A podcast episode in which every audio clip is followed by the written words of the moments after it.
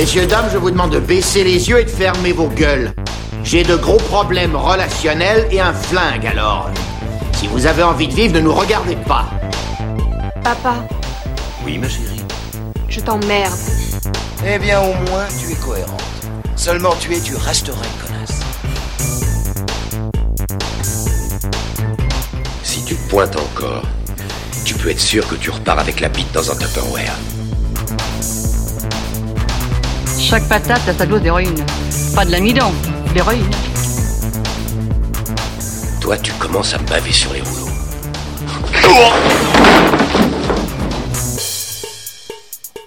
Bonjour et bienvenue dans Nanarland, le podcast, le podcast des mauvais films sympathiques. Un podcast où, vous le savez, on ne s'intéresse qu'à ce qui a mal tourné au cinéma. L'échec, l'erreur, euh, au 7 art. Euh, je suis ravi de vous retrouver à nouveau et de retrouver mes, mes camarades de jeu que j'avais pas vu depuis longtemps, euh, que j'avais pas eu depuis longtemps euh, en podcast autour de moi, hormis pour l'épisode spécial euh, du débrief de la nuit de Nanarland. Euh, à côté de moi, Fabien, comment vas-tu? Écoute, ça va très bien et toi-même? Bah, Ça va, comme je disais, je suis ravi de vous retrouver. Euh, un peu plus loin sur ma gauche, euh, Pascalou. Oui, c'est moi. Je suis loin à gauche. Est-ce que tu es for- en forme loin à gauche Je suis en forme euh, de moi-même euh, à gauche. Ouais, c'est On ça. est ravi de t'accueillir pour la deuxième fois, si je me trompe pas. Deuxième, troisième, je me Tu te souviens plus. trompes, La c'est la troisième. C'est la Troisième troisième. Je me fais une cicatrice sur le bras à chaque fois. Et là, ce soir, je vais devoir pratiquer la troisième. Troisième marque, ouais. Ok, bon, bon courage. Euh, N'oublie pas de désinfecter quand même. Euh, encore un petit peu plus loin sur la gauche, Mathilde? Hello, hello, hello. Comment ça va, Mathilde? Ça va. Alors, je voudrais juste dire que je suis en deuil, Ah. puisque euh, je voudrais le rappeler, mais Bernard Tiffen, la voix de Chuck Norris, nous a quittés. C'est vrai. Et voilà, ce générique nous a rappelé ce qu'on lui doit, hein, le, le bavage sur des rouleaux, le, la bite dans le Tupperware. euh, voilà. C'est vrai que euh, on- quand on entend ces répliques, on, on voit Chuck Norris, mais on entend Bernard Tiffen. C'est vrai, c'est vrai. Et euh, encore un peu plus sur ma gauche, Julien. Bonsoir, bonsoir à tous. Ça va La forme, Julien? Bah écoute, ça va, oui, la forme plutôt. Euh, triste aussi pour Bernard Tiffen, mais euh, on va on va continuer. On va. et- mais je, je, enfin, Mathilde a raison de lui rendre hommage. C'est un grand de la voix de la voix française qui nous a quittés. Ouais. Et oui, je pense que ça va être de. Malheureusement, on, va aller... on, en, on en pleure déjà beaucoup et, On n'a pas fini d'en pleurer. et on n'a pas fini d'en pleurer. ouais. Et sur ma droite, Rico. Euh, eh bien, salut les nanars de Globetrotter, et oui, sur la droite, parce que je prévois déjà l'avenir avec l'élection de 2022. Il y a une légende qui dit que quelqu'un m'a dit, et je ne vous révélerai pas que c'est Stéphane Boulet, que euh, il y a que les profs d'histoire et les profs de sport qui sont de droite. Je sais pas si c'est vrai. Euh, Excusez-moi, mais les profs d'allemand existent. hein. Euh, oui, et après, il faudrait qu'on parle des profs de Oui, droit. alors là et après. puis, dans les preuves, dans les profs d'économie, euh, de SES en tout cas, c'est il y a deux branches. Il y a les ceux qui ont fait sociaux, qui sont des gauchistes qui connaissent rien à la vie, et ceux qui ont fait éco, qui sont des droitards qui connaissent non plus rien à la vie. Mais bon, c'est le principe d'un prof de SES quoi, de ce côté. Euh, alors, le, le, le thème de l'épisode du jour est euh, les films qui viennent pas de là où on se serait attendu. C'est-à-dire. Non, c'est pas ça. C'est-à-dire par exemple. euh, pa- Par exemple, euh, le film de Ninja soviétique ou, euh, ou alors euh, le film de requin euh, du Sahara ou alors euh, le bon film fantastique français. Enfin bref, des choses qu'on n'aurait pas imaginées quoi. Mhm. Bon. Euh, C'était un taquet gratuit. Euh, Extrêmement vilain. Je... Vous, avez, vous avez chacune et chacun préparé une chronique. Euh, je voudrais savoir, est-ce que quelqu'un veut se désigner volontaire pour commencer euh, À part Fabien? Qui n'a pas vraiment envie de commencer non plus. Mais je suis prêt à passer le relais à quelqu'un au hasard. Euh, je dirais euh, Mathilde. Mais tu peux passer le relais à quelqu'un d'autre Ah ouais, si tu veux, Mathilde. ok, je sais pas. Je ok, pense ça- on, ça peut dénonce. meubler 10 minutes comme ça. non, bah écoutez, Sachant qu'on commence aujourd'hui très tôt l'enregistrement, donc euh, Ouais.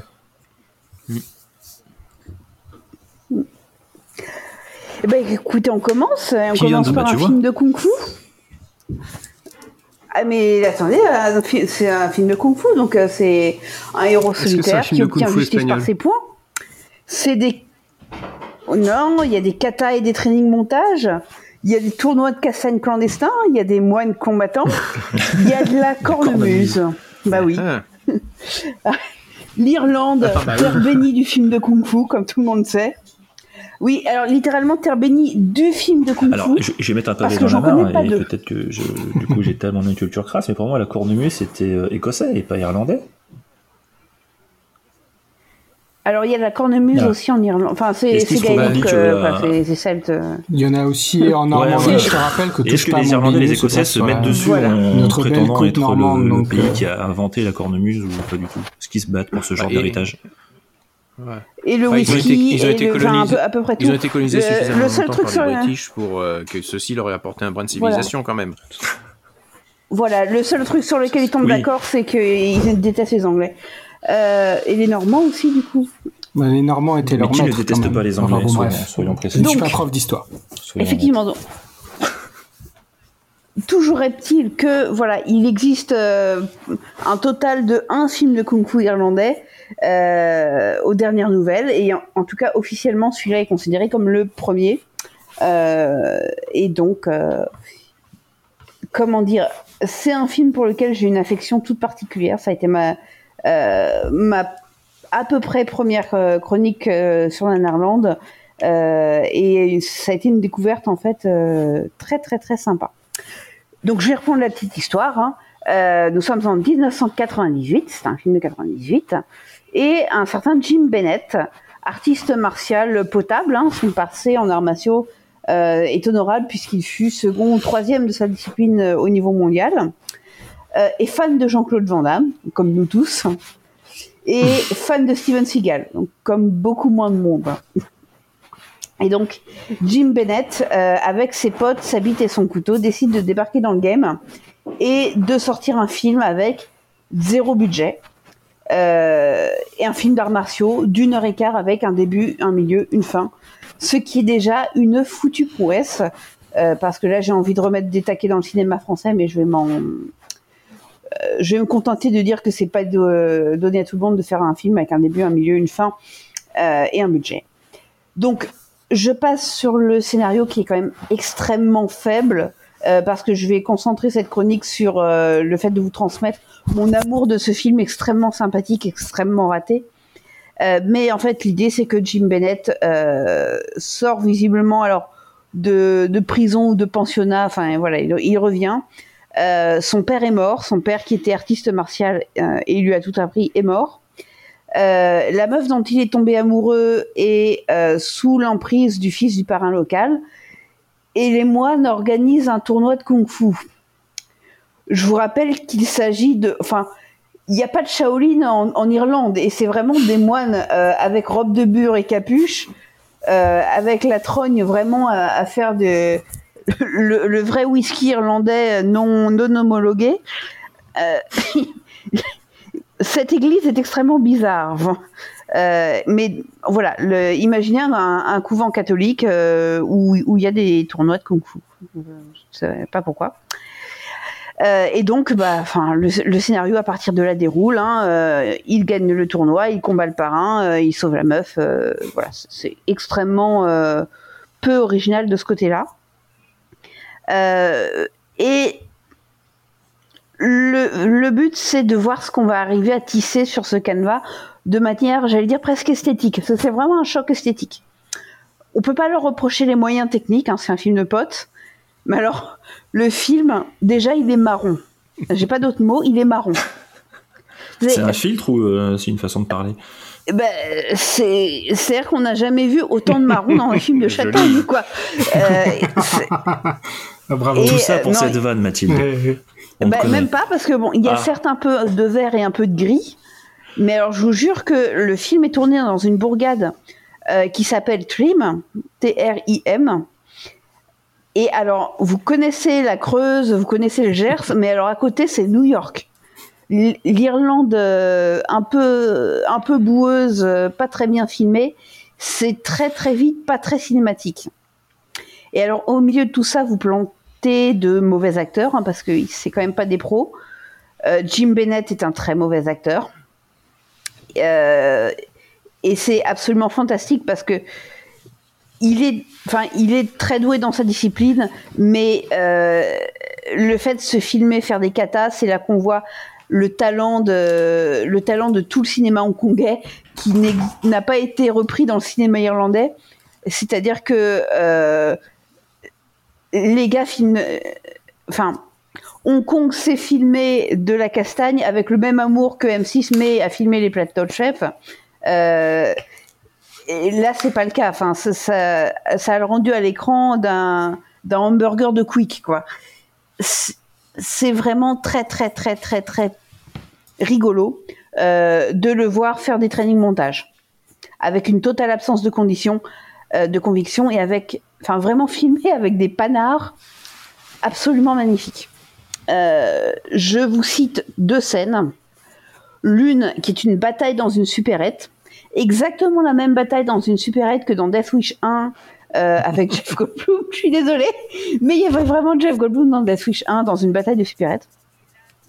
Euh, et là, enfin, c'est vraiment, enfin, le, climax de la scène est une tour de papier euh, toilette qui tombe, quoi. Euh, et deuxième scène, ubuesque il y a un moment, un gars, on ne sait pas qui c'est, il n'a pas de nom, il n'a pas de d'existence, il n'y a pas de jeu dans le scénario. C'est vraiment, c'est un mec que, vous pouvez prendre cette séquence, la mettre dans n'importe quel autre film, ça aura autant de, de sens que ça en a dans Fatal Aviation. Ce gars sort d'une caravane, se dessape, sauf son chapeau qui est un Stetson noir, un chapeau de cow-boy noir, se dessape, entre dans une baignoire qui est posée devant la caravane, donc en extérieur, fout le plan sur son cul, il prend son bain. Point. Scène suivante. Je comprends pas arrive... pourquoi c'est drôle. C'est, on fait tout ça. Et ça arrive exactement au moment, en fait, il y a au moment de craquage du film. C'est-à-dire que quand vous vous dites je n'en peux plus, voilà, cette scène arrive. Et euh, elle, euh, c'est peu de dire qu'elle prend un fond. On l'a eu en une Nanarland, non, cette scène On l'a eu en une Nanarland, cette scène. Elle fait forte impression. Voilà. Bon, après, évidemment, euh, je vous ai dit que c'était moche un peu à l'extérieur. Enfin, il y a une fête foraine euh, et euh, des plans de la ville où on se dit, mais mon Dieu, le nombre de serial killers qu'on doit louper dans ce point-là. mais il y a aussi un truc, c'est qu'il y a la maison du parrain, enfin le, le gars qui règne sur Trim, c'est-à-dire c'est l'équivalent, mais de, je sais pas, de de régner sur le. Alors je, je suis toulousaine maintenant, mais sur euh, le Lauragais ou de régner sur euh, un, tout petit bout du pays de Caux. Euh, c'est vraiment un territoire de 20 km le, et le gars, on essaie de nous faire comprendre que c'est Scarface. Euh, et l'intérieur de sa maison est trois quarts fauché et trois quarts hideux. C'est-à-dire que c'est une fois et demi mauvais. vraiment, c'est d'un kitsch absolument euh, réjouissant. Et d'avoir ce monsieur qui est un vieil acteur, enfin un vieux pas acteur d'ailleurs, un vieux monsieur qui, à qui on demande de faire l'acteur, dans cette maison à moitié meublée de trucs absolument euh, horribles, et de, vous dire ça c'est Scarface, c'est génial c'est absolument génial. Et puis bon, à part ça, euh, voilà, des flingues qui font pas le bon bruit, euh, un crash auto qui n'était pas prévu, authentiquement il n'était pas prévu de au script. Bon, on l'a gardé, sauf que bah il est monté n'importe comment. Enfin, c'est une ambiance, c'est une esthétique. Donc c'est un, c'est un peu lent, c'est amateur. On a du, en fait, ce film il est sympathique et on a du mal à lui en vouloir. On a du mal à le trouver raté, alors qu'il est extrêmement nul, mais on se laisse porter et on, on revient vraiment euh, à un stade presque enfantine, euh, infantile où Mais- on, on rit avec le film, quoi. Enfin, c'est c'est vraiment, trop- c'est vraiment trop cool de s'amuser c'est avec facilement ce film. trouvable en fait, parce que comme c'est un film amateur. euh, Ouais, il y a un DVD zone 1 euh, maintenant. Et ce que je voulais aussi vous dire, c'est un autre truc pour lequel ce film m'est cher. c'est qu'il nous est arrivé un truc à Nanarland après. Donc j'ai publié ma, ma, ma, ma chronique du film, un peu maladroite avec les captures et, le- et le pourquoi du comment. Parce que pour ceux qui n'écoutent qui écoutent le podcast, il y a un site qui s'appelle danarland.com et sur lequel on, on fait des chroniques écrites euh, avec des mots, des, des phrases qui qu'on peut lire Et des images de films. et quelques images tout à fait. Pour ceux qui veulent pas lire, il y a les images, effectivement. Et euh, fut un et donc arrive un mail euh, un, jour- un, un beau matin euh, où donc notre administrateur de site euh, Régis nous dit bah écoute euh, il y a un mail qui est adressé à l'auteur de la chronique de Fatale Déviation. C'est un Irlandais, je te le passe. Et me voici à Paris à rencontrer euh, un charmant jeune homme qui s'appelle euh, Kieran Dini ou enfin voilà. Euh, fondateur et euh, documentariste chez une boîte de prod qui s'appelait El Sorero Film, euh, qui s'appelle maintenant Easy Film, euh, et qui tournait un documentaire sur, sur Fatal Déviation. Parce que Fatal Déviation a en Irlande un peu le même statut que The Room, c'est-à-dire un film qui passe régulièrement dans les milieux étudiants, dans les soirées de potes, pour être regardé au second, troisième, huitième degré. Euh, Jim Bennett prend la chose avec philosophie. Euh, et, voilà, il était surpris de voir que des Français euh, avaient vu le film et s'y intéressaient.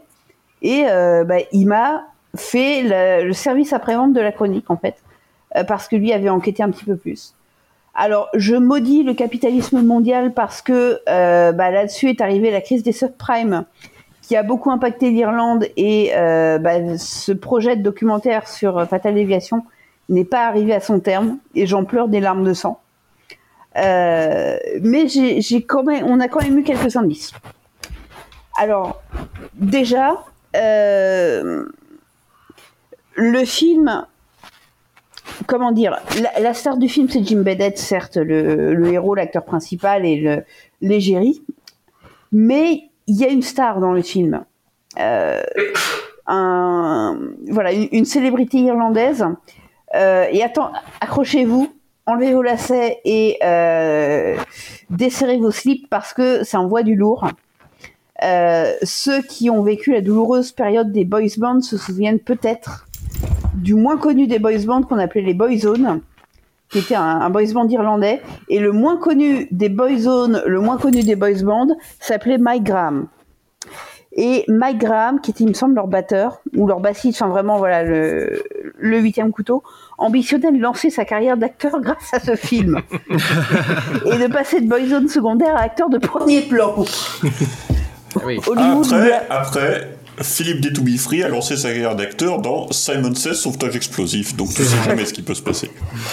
Et bah, malheureusement, euh, dans les deux cas, je crois que Hollywood a fermé la porte peut-être un petit peu euh, rapidement, mais ça n'a pas été le cas. Ah Et bon, bon, est-ce que quand même, Philippe Détoubifri, après, il a joué dans Navarro. Il y avait dans Navarro quand même, effectivement. Où ça mène de jouer avec Dennis Rodman.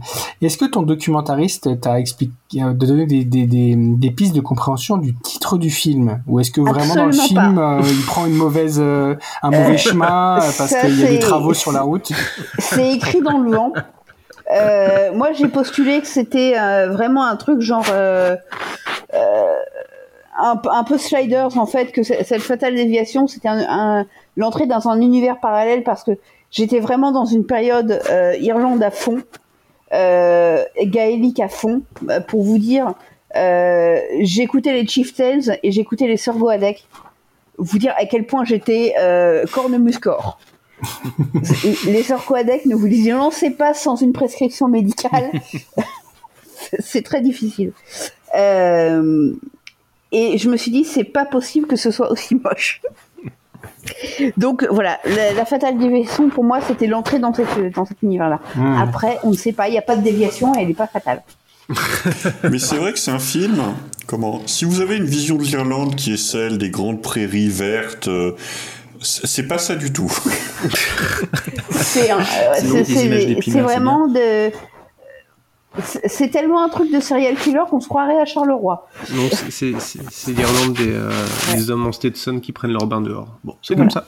Et donc, Jim Bennett, donc euh, l'homme par qui tout est arrivé, il ambitionnait, lui aussi, parce que c'est un film d'ambition perdue quand même, euh, il ambitionnait en fait de devenir un peu le nouveau Jean-Claude Van Damme. Enfin, pour lui, c'était vraiment euh, ma, ma preuve à Hollywood que vous pouvez me confier des rôles. Et Fatal Déviation est un film conçu totalement au premier degré.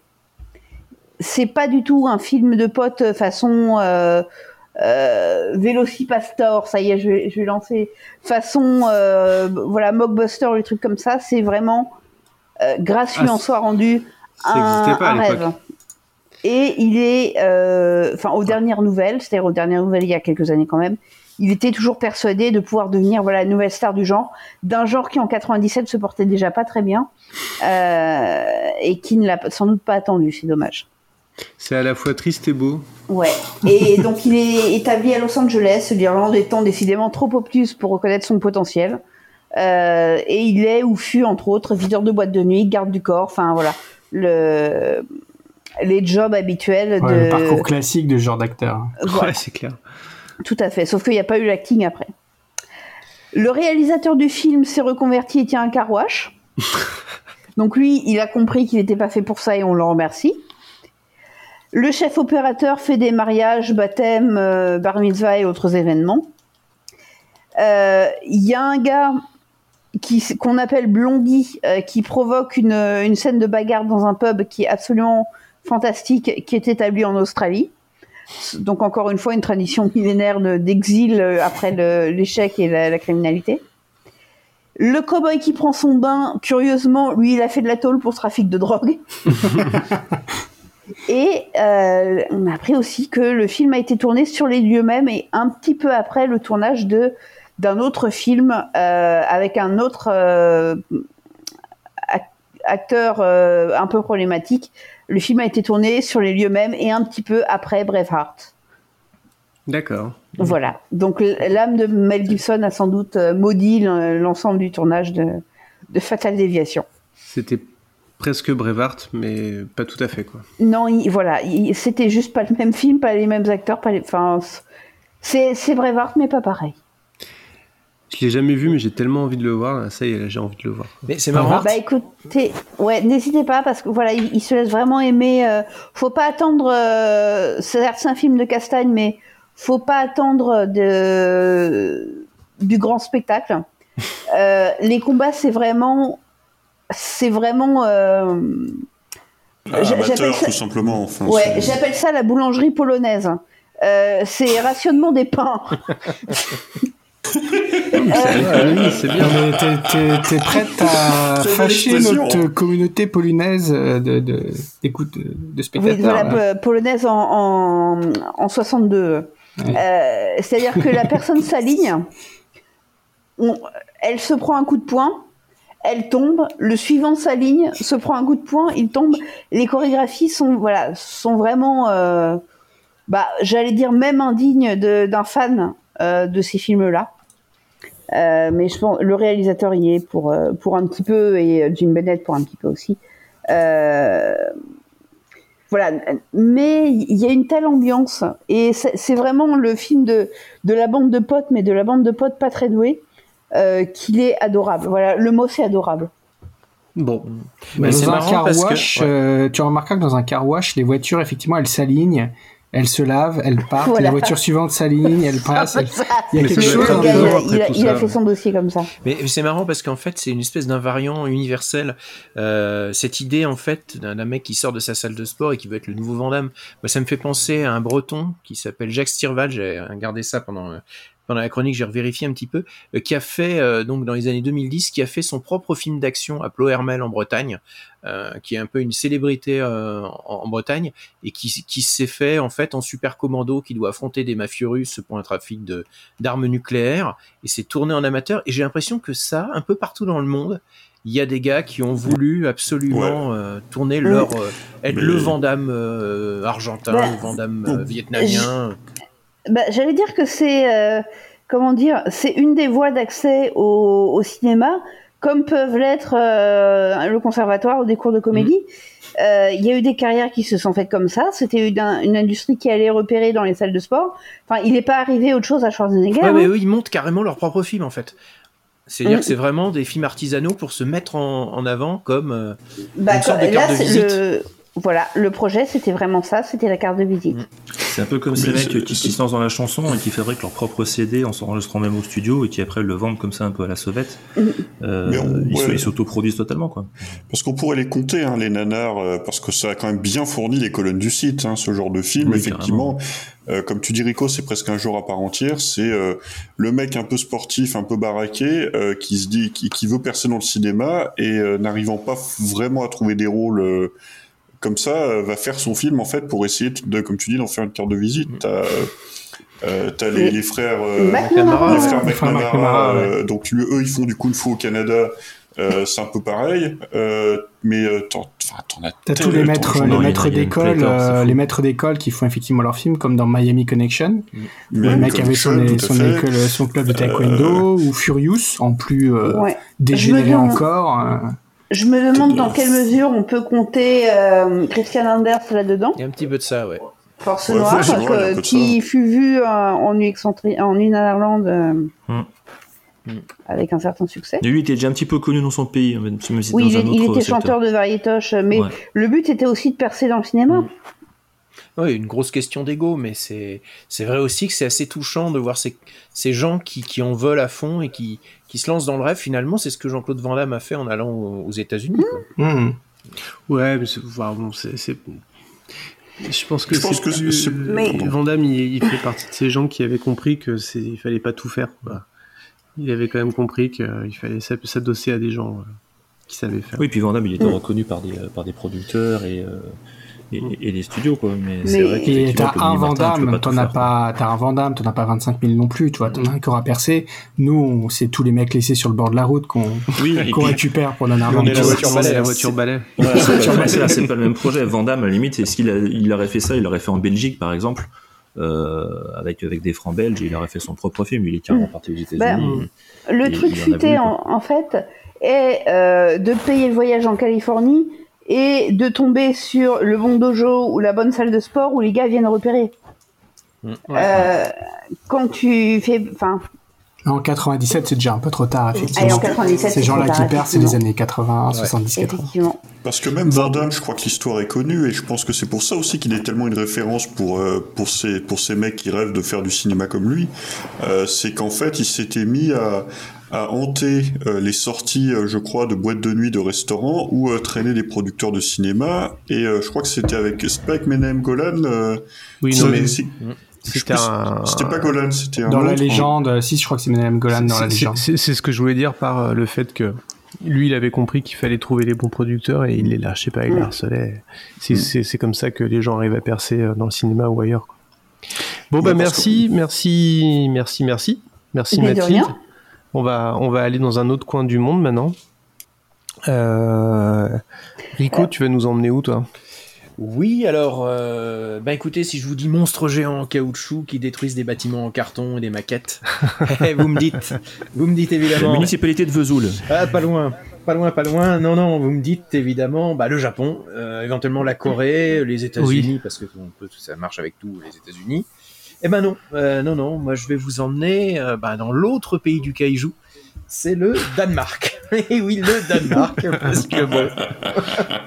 euh, donc je vais remonter aussi un peu dans le temps, je vais remonter en 61 euh, avec un film assez rigolo qui s'appelle Reptilicus. Euh, parce que mmh. voilà les, les, les Danois ils ont vu Godzilla. Ceux qui savent Ouais. Les Danois ont vu Godzilla et ils se sont dit euh, ah ouais c'est bien mais nous on peut faire on peut faire mieux.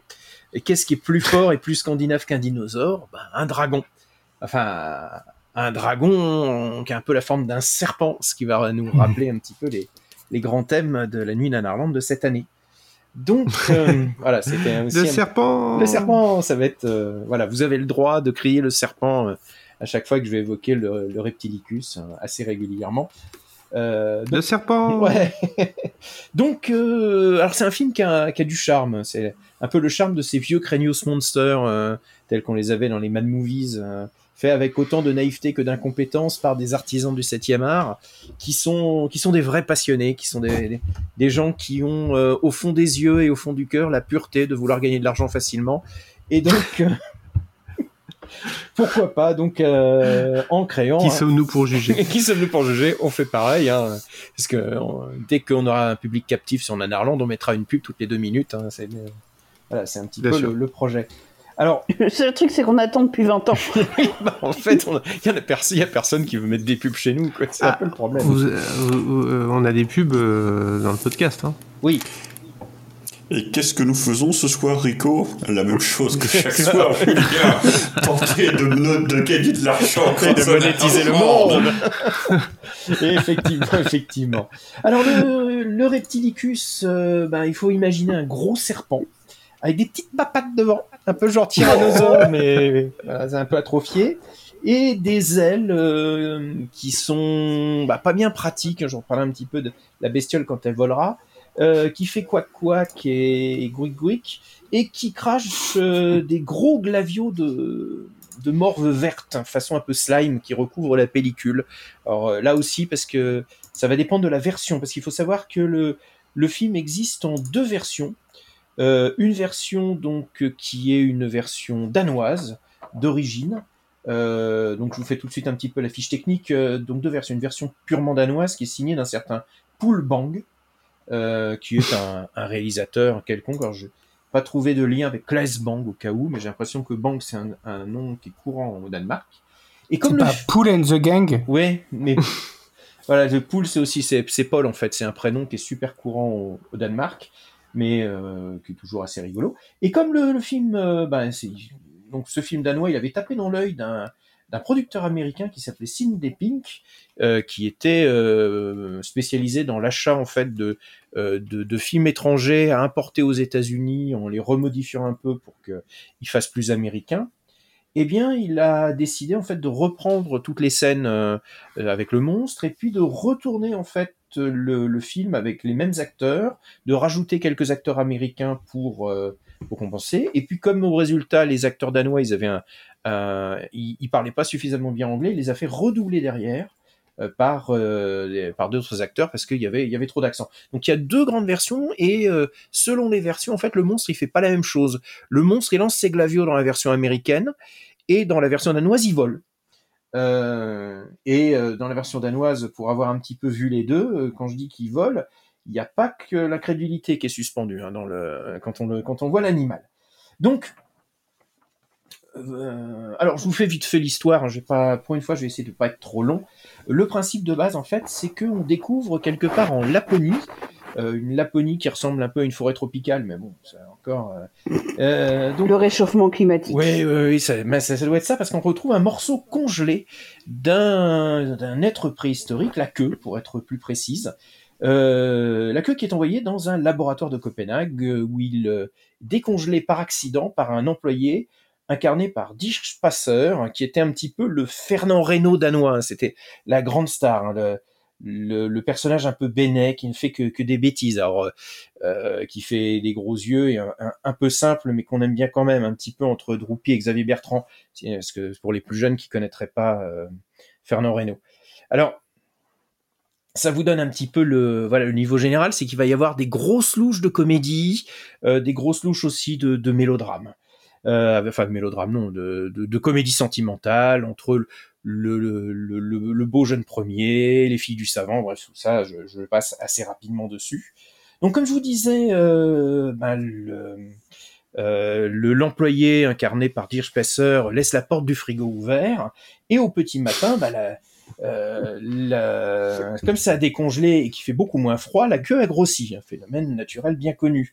Et euh, en fait, ça indique que le serpent se régénère et qu'il se met assez vite à sortir, euh, à se reconstituer, à sortir, se balader un petit peu partout en croquant un petit peu tout ce qui bouge au passage. Voilà.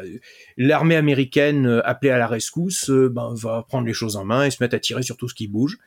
S'ensuit euh, ben, des, un monstre qui se balade dans Copenhague, qui va croquer les passants avec des effets euh, très très qui étaient déjà dépassés dans les années 60. C'est-à-dire c'est des incrustations qui sont incrustées directement dans la pellicule.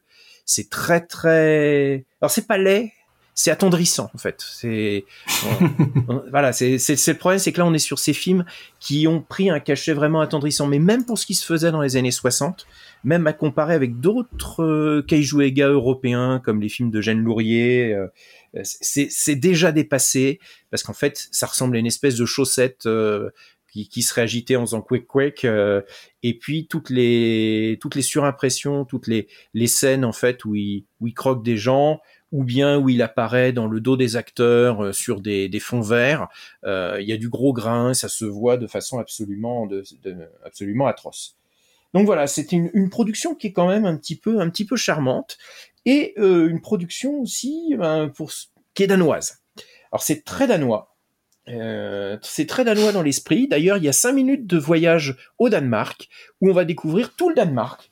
Euh, on va découvrir surtout Copenhague en fait et euh, euh, on a les le général et la fille du scientifique qui euh, oh c'est le Tivoli oh ils vont regarder les Danois ils font du vélo c'est joli il y a carrément un numéro musical de trois minutes avec une chanteuse qui, qui- C'est c'est Danemark, Enfer et Paradis. Ce que dire. en même temps. l'avait. Danemark, Enfer, Paradis et, Ouais, Kaiju. Exactement. En tout cas, Kaiju. je, je pense que c'est aussi payé en partie par l'office de tourisme de Copenhague. Enfin, moi, j'ai repéré qu'il y a des billets des EasyJet qui partent de Saint-Exupéry. J'ai déjà pris mes billets pour Noël, moi, parce que ça, ça donne vraiment envie. Et puis, il y a des chansons. Il y a des chansons. Et Martin, euh, j'aimerais que tu nous, pour, pour donner un petit peu la joyeuse ambiance, je vous parlais de Dirch Passer, là, le, le, le Fernand Reynaud. Pardon, c'est je nettoyais mon arme et le coup est parti. Ah oui, seul. oui, là, c'est- du brutal. Donc, la petite chanson de Reptilicus, euh, chantée euh, à Dirch Passer à des enfants pour, leur dire ce que c'est que Reptilicus. Er? Nej.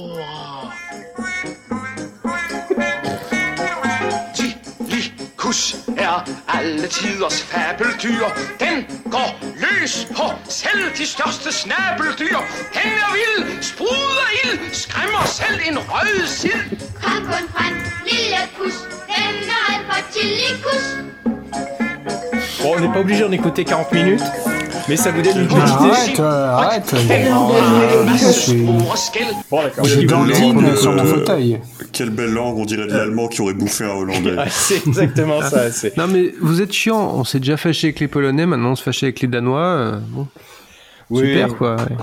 Que- que- que- Oh, a- quelle prochaine communauté on va fâcher Il maintenant n'y a, pas grand risque avec le Danois, parce que dans le film, il faut bien avouer que le Danois, euh, même attaqué par un monstre géant, reste toujours courtois et souriant. C'est la, c'est une- même dans les scènes de panique, c'est une vraie qualité des Danois. C'est-à-dire que euh, on les voit dans des grandes scènes de panique comme dans les, les- les films euh, japonais, mais ils sourient, ils font coucou à la caméra.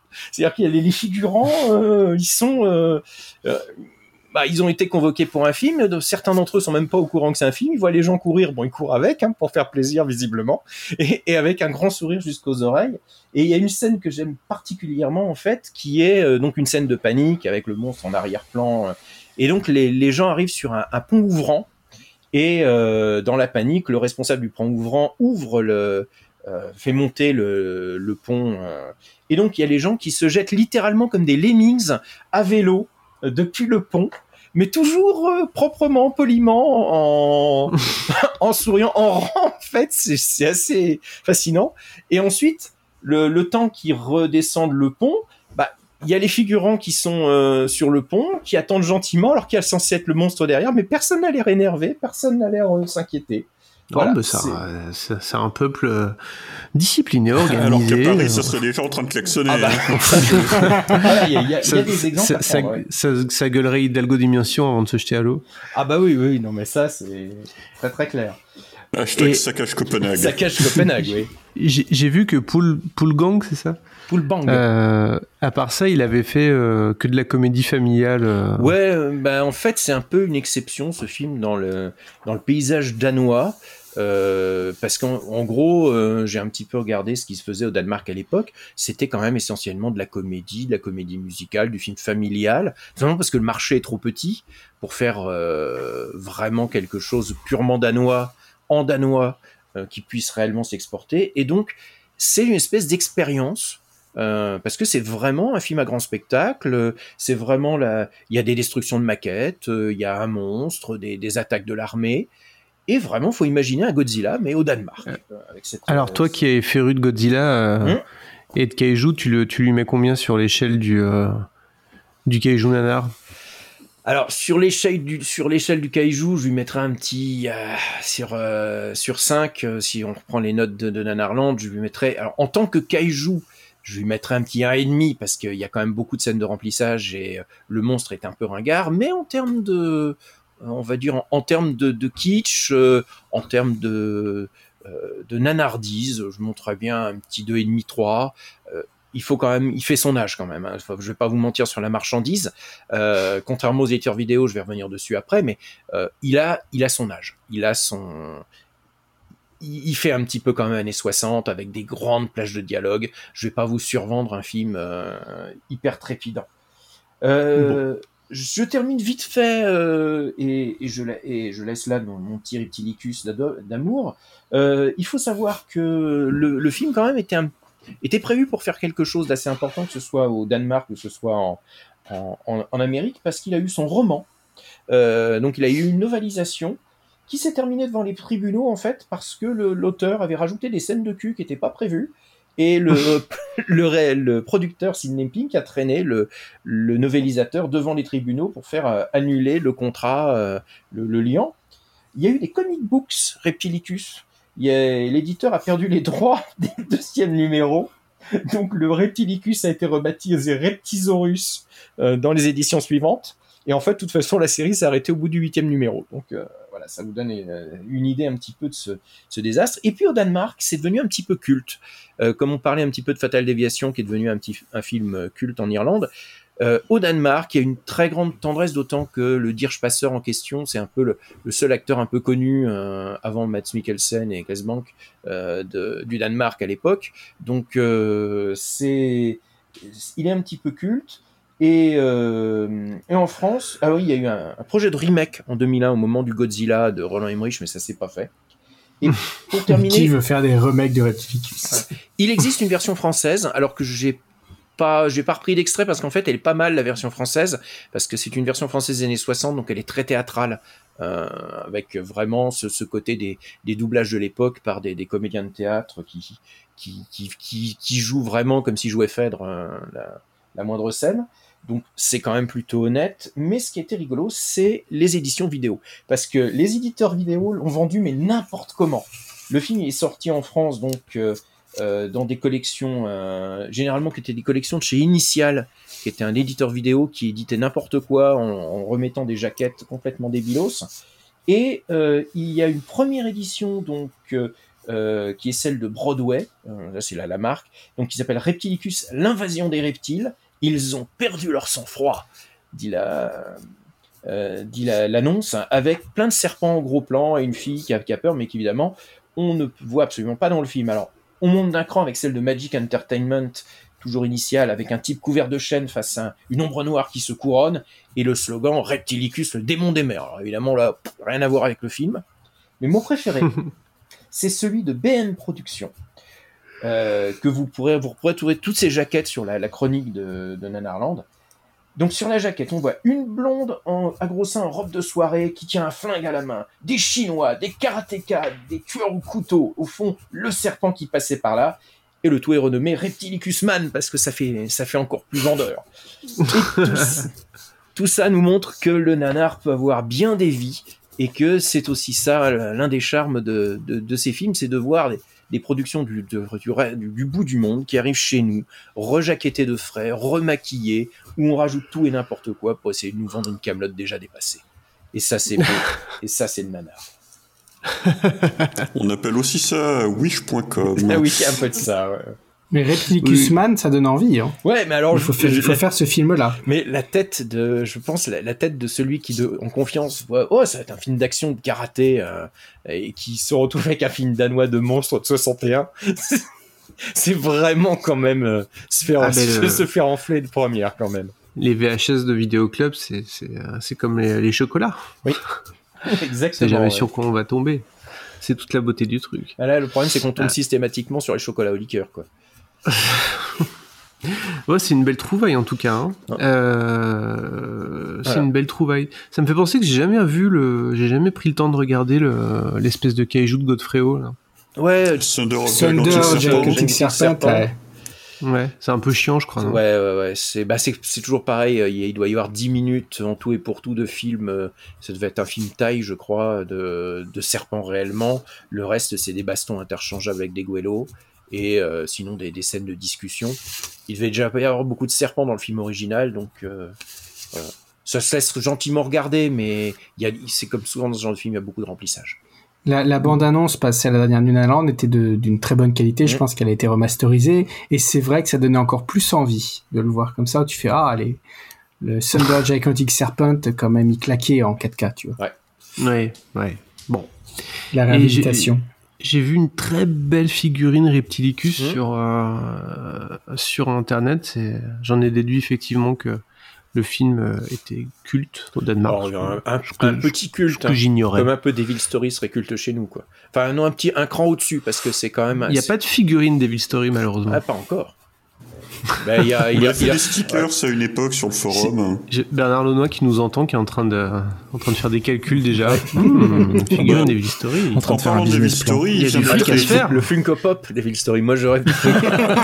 En parlant de, en Ouais, parlant. Devil Story, il vient d'être réédité en, en magnifique Blu-ray euh, euh, 1080p euh, aux États-Unis et il y a un éditeur français qui a récupéré ça aussi et qui va l'éditer en France. Oui, Il s'appelle. Martin Gamara, cet éditeur. Et vous y retrouverez, non, mais et vous y retrouverez le, le documentaire qu'on avait fait pour l'édition, euh, l'édition, euh, l'édition qu'on avait fait il y a De 10 ans déjà. Il y a 10 ans. Il y a peut-être. 10 ans, ouais. Il y a peut-être. 10 ans. Ça nous rajeunit pas ces conneries. Ah ouais. Euh, Passons vite à autre chose. Bon, et bien, euh, où est-ce qu'on va maintenant? Où est-ce que tu nous emmènes, Pascal? Ou à moins que quelqu'un ait quelque chose encore à dire sur Reptilicus Non, Fa- Fabien fait le serpent. nom de la tête. Mm. Le serpent serpent. Le serpent Le serpent. Tu veux, tu veux enchaîner, Pascalo, ou tu veux que je prenne Mais la main écoute, moi veux je suis prêt. Je suis prêt. Je Eh suis bah, prêt à partir. Je suis prêt à voyager dans des pays un peu plus chauds que le Danemark. Parce que moi, je vous propose de, de prendre l'avion pour le Pakistan. Hmm. Histoire qu'on continue à se fâcher avec d'autres cultures millénaires. Que la, la terre entière se ligue contre le podcast Nanarland. Donc, euh, On va l'avoir notre vous- Kinstorm un jour, hein. il suffit d'être patient. mais- Le monde n'a qu'à pas être Ah. si médiocre. Bah, moi, j'attaque. Là, vous vous parlez de petits films qui ont gagné leur aura avec le temps. Moi, je vous parler d'un blockbuster un pakistanais. Euh, Oui, ça existe, des blockbusters pakistanais. Ah bah, ça, Euh, euh, euh, réalisé en 90 par Saïd Khan, un film qui s'appelle Asina Atom Bomb. Waouh Eh oui, le voilà. Alors, Oh le, oh, le PTSD là que tu es en train de nous c'est ça. D'un autre côté, c'est aussi pour moi un petit vent de nostalgie parce que tu sais, c'est ce souvenir, ce, ce- ce témoignage de cette époque bénie, de, de la jeunesse insouciante où on avait vraiment tellement de temps de vie à cramer qu'on pouvait claquer tout ça en regardant 2h30 de film en pachto non sous-titré. à 4 heures du matin dans mon C'est cas. ça, voilà, entre entre deux films turcs ou en Telugu, euh, pareil, en version originale, parce que c'est ça être cinéphile, euh, avec évidemment la louable intention de, de s'ouvrir au monde et à ses cultures euh, variées, euh, un peu dans cette démarche nanarlandais de tout pays. Unissez-vous dans le plaisir du mauvais film sympathique.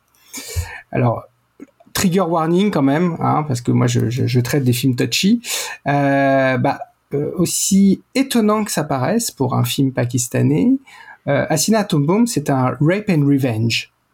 Excusez du peu, donc un rape and revenge, qu'est-ce que c'est? Bah, C'est un film dans lequel une femme outragée va se venger, souvent violemment, de son ou de ses bourreaux.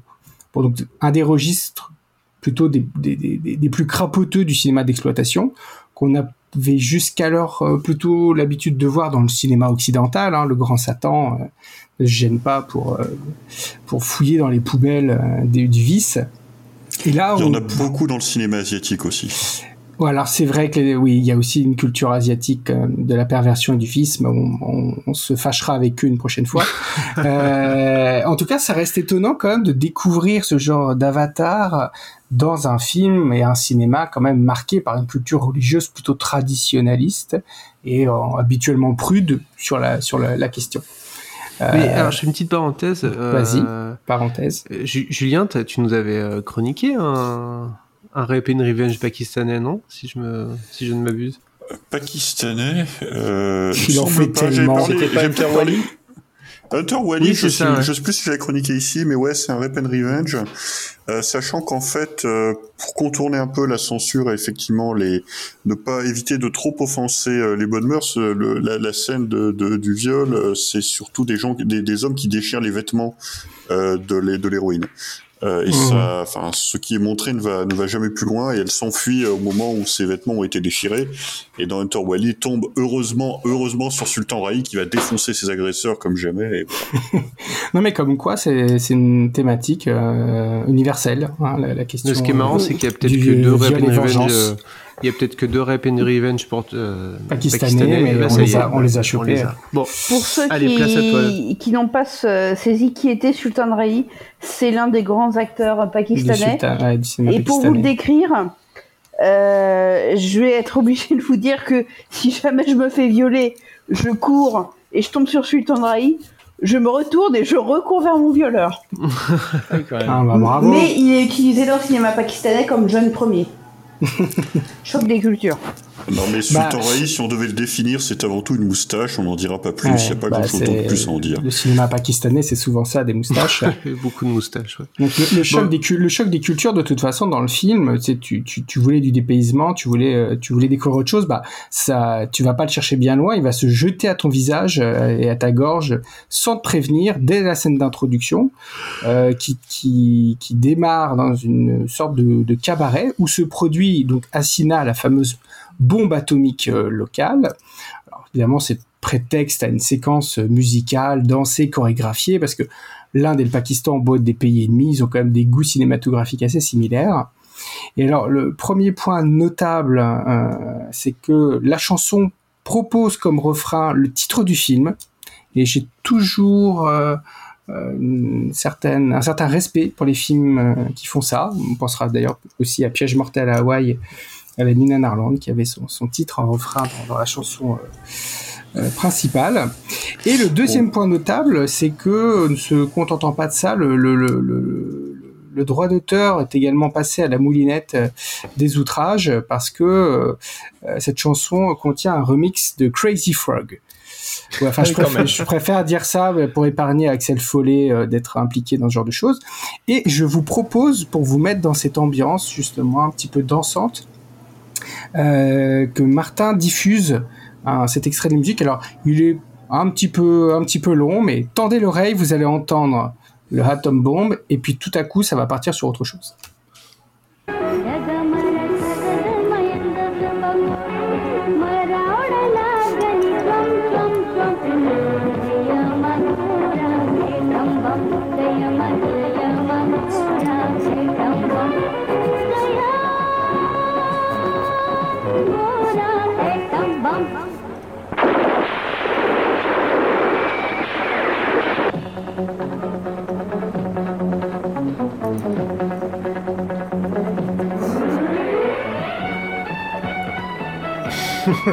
ah oui.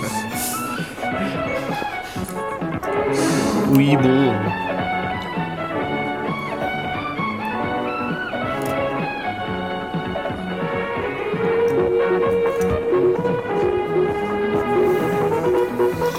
Donc voilà, voilà, voilà. Et après, voilà. ça part en Patrick Sébastien, du coup. C'est ça.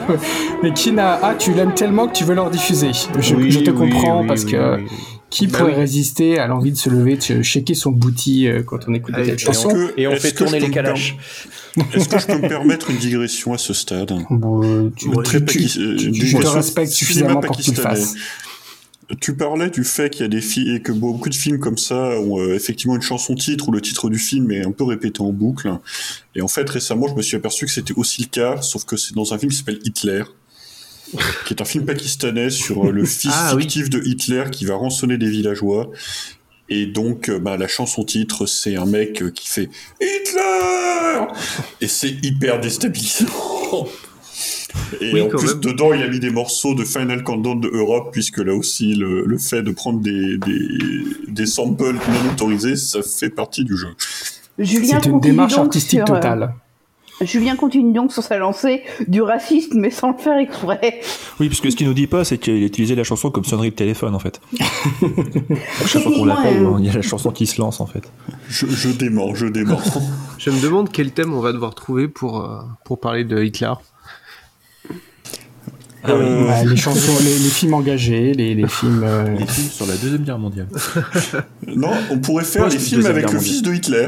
Ouais, parce que on pourrait parler fils du d'Adolfo, euh, ouais. Non, et puis même, on peut faire The Frozen Dead aussi, tout ce qui est post Bah, de nazisme et fureur, euh, y a, y a- dans le nanar, ça a été quand même surutilisé. Non, mais sur le fils d'Hitler, hein, Ah tu, bah oui, ouais. tu réduis un petit peu plus la, le champ d'action. là. faudrait chercher la fille d'Hitler aussi, il doit y avoir des pornos. C'est vrai. Bon, le, Parce que t'as aussi euh, Rock Zombie avec euh, le fi- les fils d'Hitler. Donc on en a trois. hein. euh, Il y a, on a déjà fait moyen. le Führer en folie? Non. Je crois que oui. Il n'a pas d'enfant. Ah, le Führer en folie. Il n'y a pas d'enfant. C'est Adolfo Rock Zombie Hitler. C'est bon, on a le prochain podcast. éventuellement Alors, je vois que même quand, je, plus... même quand je vous parle de films pakistanais, euh, vous, vous vous sentez obligé de dévier vers le nazisme. Bon, euh, il y a des obs- chacun a ses obsessions. On a tous des hobbies. hein. Euh, c'est ça. Déjà qu'on s'est retenu sur la Pologne tout à l'heure. sur euh, sur le film, si on en revient à cette brave Asina qui danse dans son dans son cabaret, euh, voilà, vous avez pu entendre un petit peu le- l'accompagnement sonore. Une fois que vous avez réussi à, à protéger ce qui restait d'oreille euh, vis-à-vis des, des violences que, voilà, subies, bah, c'est vos yeux. C'est vos yeux qui, c'est vos yeux qui vont désormais attaquer la taxe consommation. Euh, les coupables, là, c'est le, le- le choix vestimentaire, parce qu'on est vraiment dans la, la catégorie costume apocalyptique. Euh, bah, Asina a cette particularité de vouloir apparemment utiliser toute sa garde-robe en une seule prestation, alors que euh, rien que l'une de ces tenues aurait suffi à vous laisser des souvenirs à raconter à vos petits-enfants au coin du feu, euh, du style euh, j'y étais. Alors, je, peux pas m'empêcher d'essayer de décrire un petit peu, c'est- pas simple. Elle a trois tenues différentes qu'elle va utiliser dès cette séquence. On a une sorte de juste corps à paillettes roses avec une, une coiffe en oreille de fennec jaune et des épaulettes style chevalier du zodiaque mais avec des petites franges quand même pour le côté féminin. Euh, vous avez une version alternative où elle va se rajouter des fanfreluches, des boas, des petits trucs qui volent, multicolores euh, autour d'elle. Et enfin, sa tenue la plus célèbre évidemment pour les, gens euh, très in dans le milieu de la mode, c'est l'attirail complet de super-héroïne multicolore, catégorie Véronique et Davina, euh, avec euh, le port d'une multi-ceinture cloutée et un loup de carnaval, mais qui semble avoir été designé malheureusement par une fillette. Et euh, fait étonnant, c'est euh, cette euh, ce costume très engagé artistiquement hein, euh, qu'on trouve sur les jaquettes du film, donc, qui, qui est vachement mis en avant, mais Bon, d'un autre côté, je comprends parce que quand on a la chance d'avoir bon goût, c'est quand même normal d'en être fier. Euh, donc voilà, c'est dès le début du film. hein, vous n'avez pas eu le temps de vraiment vous préparer que c'est les oreilles, les yeux qui passent, et euh, toute cette belle direction artistique, bah, elle est servie par une réalisation des plus complaisantes, qui va s'intéresser de très près euh, au physique de sa pulpeuse actrice, qui est la, cette bombe atomique. Alors, faut comprendre que vous allez enquiller des gros plans sur euh, sur son fessier. euh, vous allez avoir une insistance répétitive sur euh, ses lèvres zoomées que masse voluptueusement sa langue, hein, ou alors carrément des coups de pelvis euh, face cam. euh, euh, là, il n'y a plus, a plus besoin de faire semblant de quoi on traite à ce moment-là dans la séquence. Les amis de la finesse érotique en seront évidemment pour leurs frais, mais ceux de la vulgarité seront clairement aux anges. C'est pas facile de savoir si en fait le film cherche à dénoncer la déliquescence morale d'Asina, qui a quand même le toupet d'être une sorte de femme artiste libérée qui se produit euh, comme ça sans qu'il y ait apparemment un, homme ou un proxénète à proximité qui, s'occupe de, sa carrière, euh, ou simplement on cherche à émoustiller le spectateur qui est venu un petit peu se rincer l'œil devant un tel spectacle. Peut-être les deux, comme ça arrive souvent dans les films un peu moralisateurs qui insistent bien sur euh, le, vice à ne surtout pas recopier chez soi, hein, histoire de, de quand même satisfaire la demande euh, du public masculin. Et d'ailleurs, en fait, ce qui est sûr, c'est qu'il y a un public masculin dans le, cabaret qui semble très émoustillé.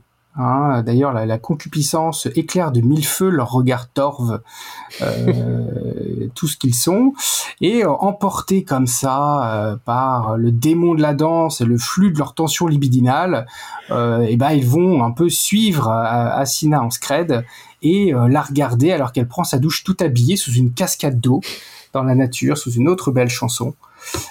Elle finit quand même par se déshabiller, mais je préfère rassurer les plus prudents d'entre vous, on ne verra rien de sa nudité quand même. hein. Mais là, euh, on verra surtout en face euh, nos futurs agresseurs qui trépignent d'excitation comme des enfants à Noël.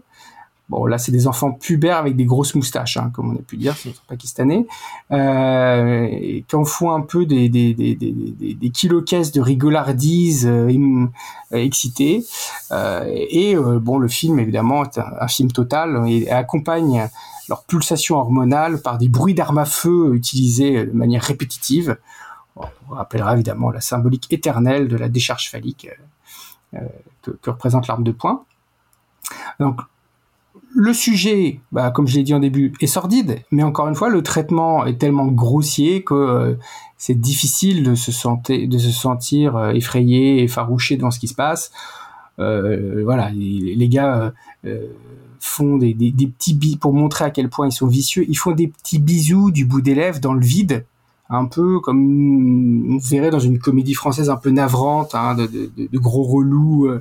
Euh, euh, et euh, alors qu'il s'apprête à passer à l'action et que là, l'effroi pourrait commencer à nous glacer, heureusement, intervention salvatrice d'un cheval qui marave tout le monde à coups de sabot, au son d'éclairs sursaturés, hein, qui finit de convaincre que là, bon, on n'est pas dans le drame conventionnel. Hein, En plus, euh, parce qu'il y a quand même un cavalier sur ce cheval, on finit par le découvrir. Il est- il n'est pas arrivé les mains vides.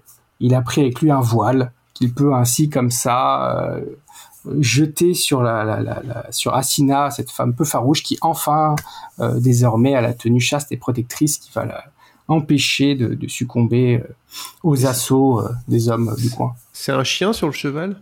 Non, c'est un homme moustachu, bien portant, et euh, qui déclame euh, ses sentences euh, avec une voix un peu réverbérée, comme il est de tradition dans le cinéma pakistanais. Euh, Film éducatif, donc. Oui, c'est ça. On apprend quand même où est la place euh, de chacun dans la société. Euh, alors malheureusement quand même, hein, euh, il se trouve que les, malandrins euh, ne vont pas s'en tenir là. Ils, reviendront à la charge pour finaliser le crime.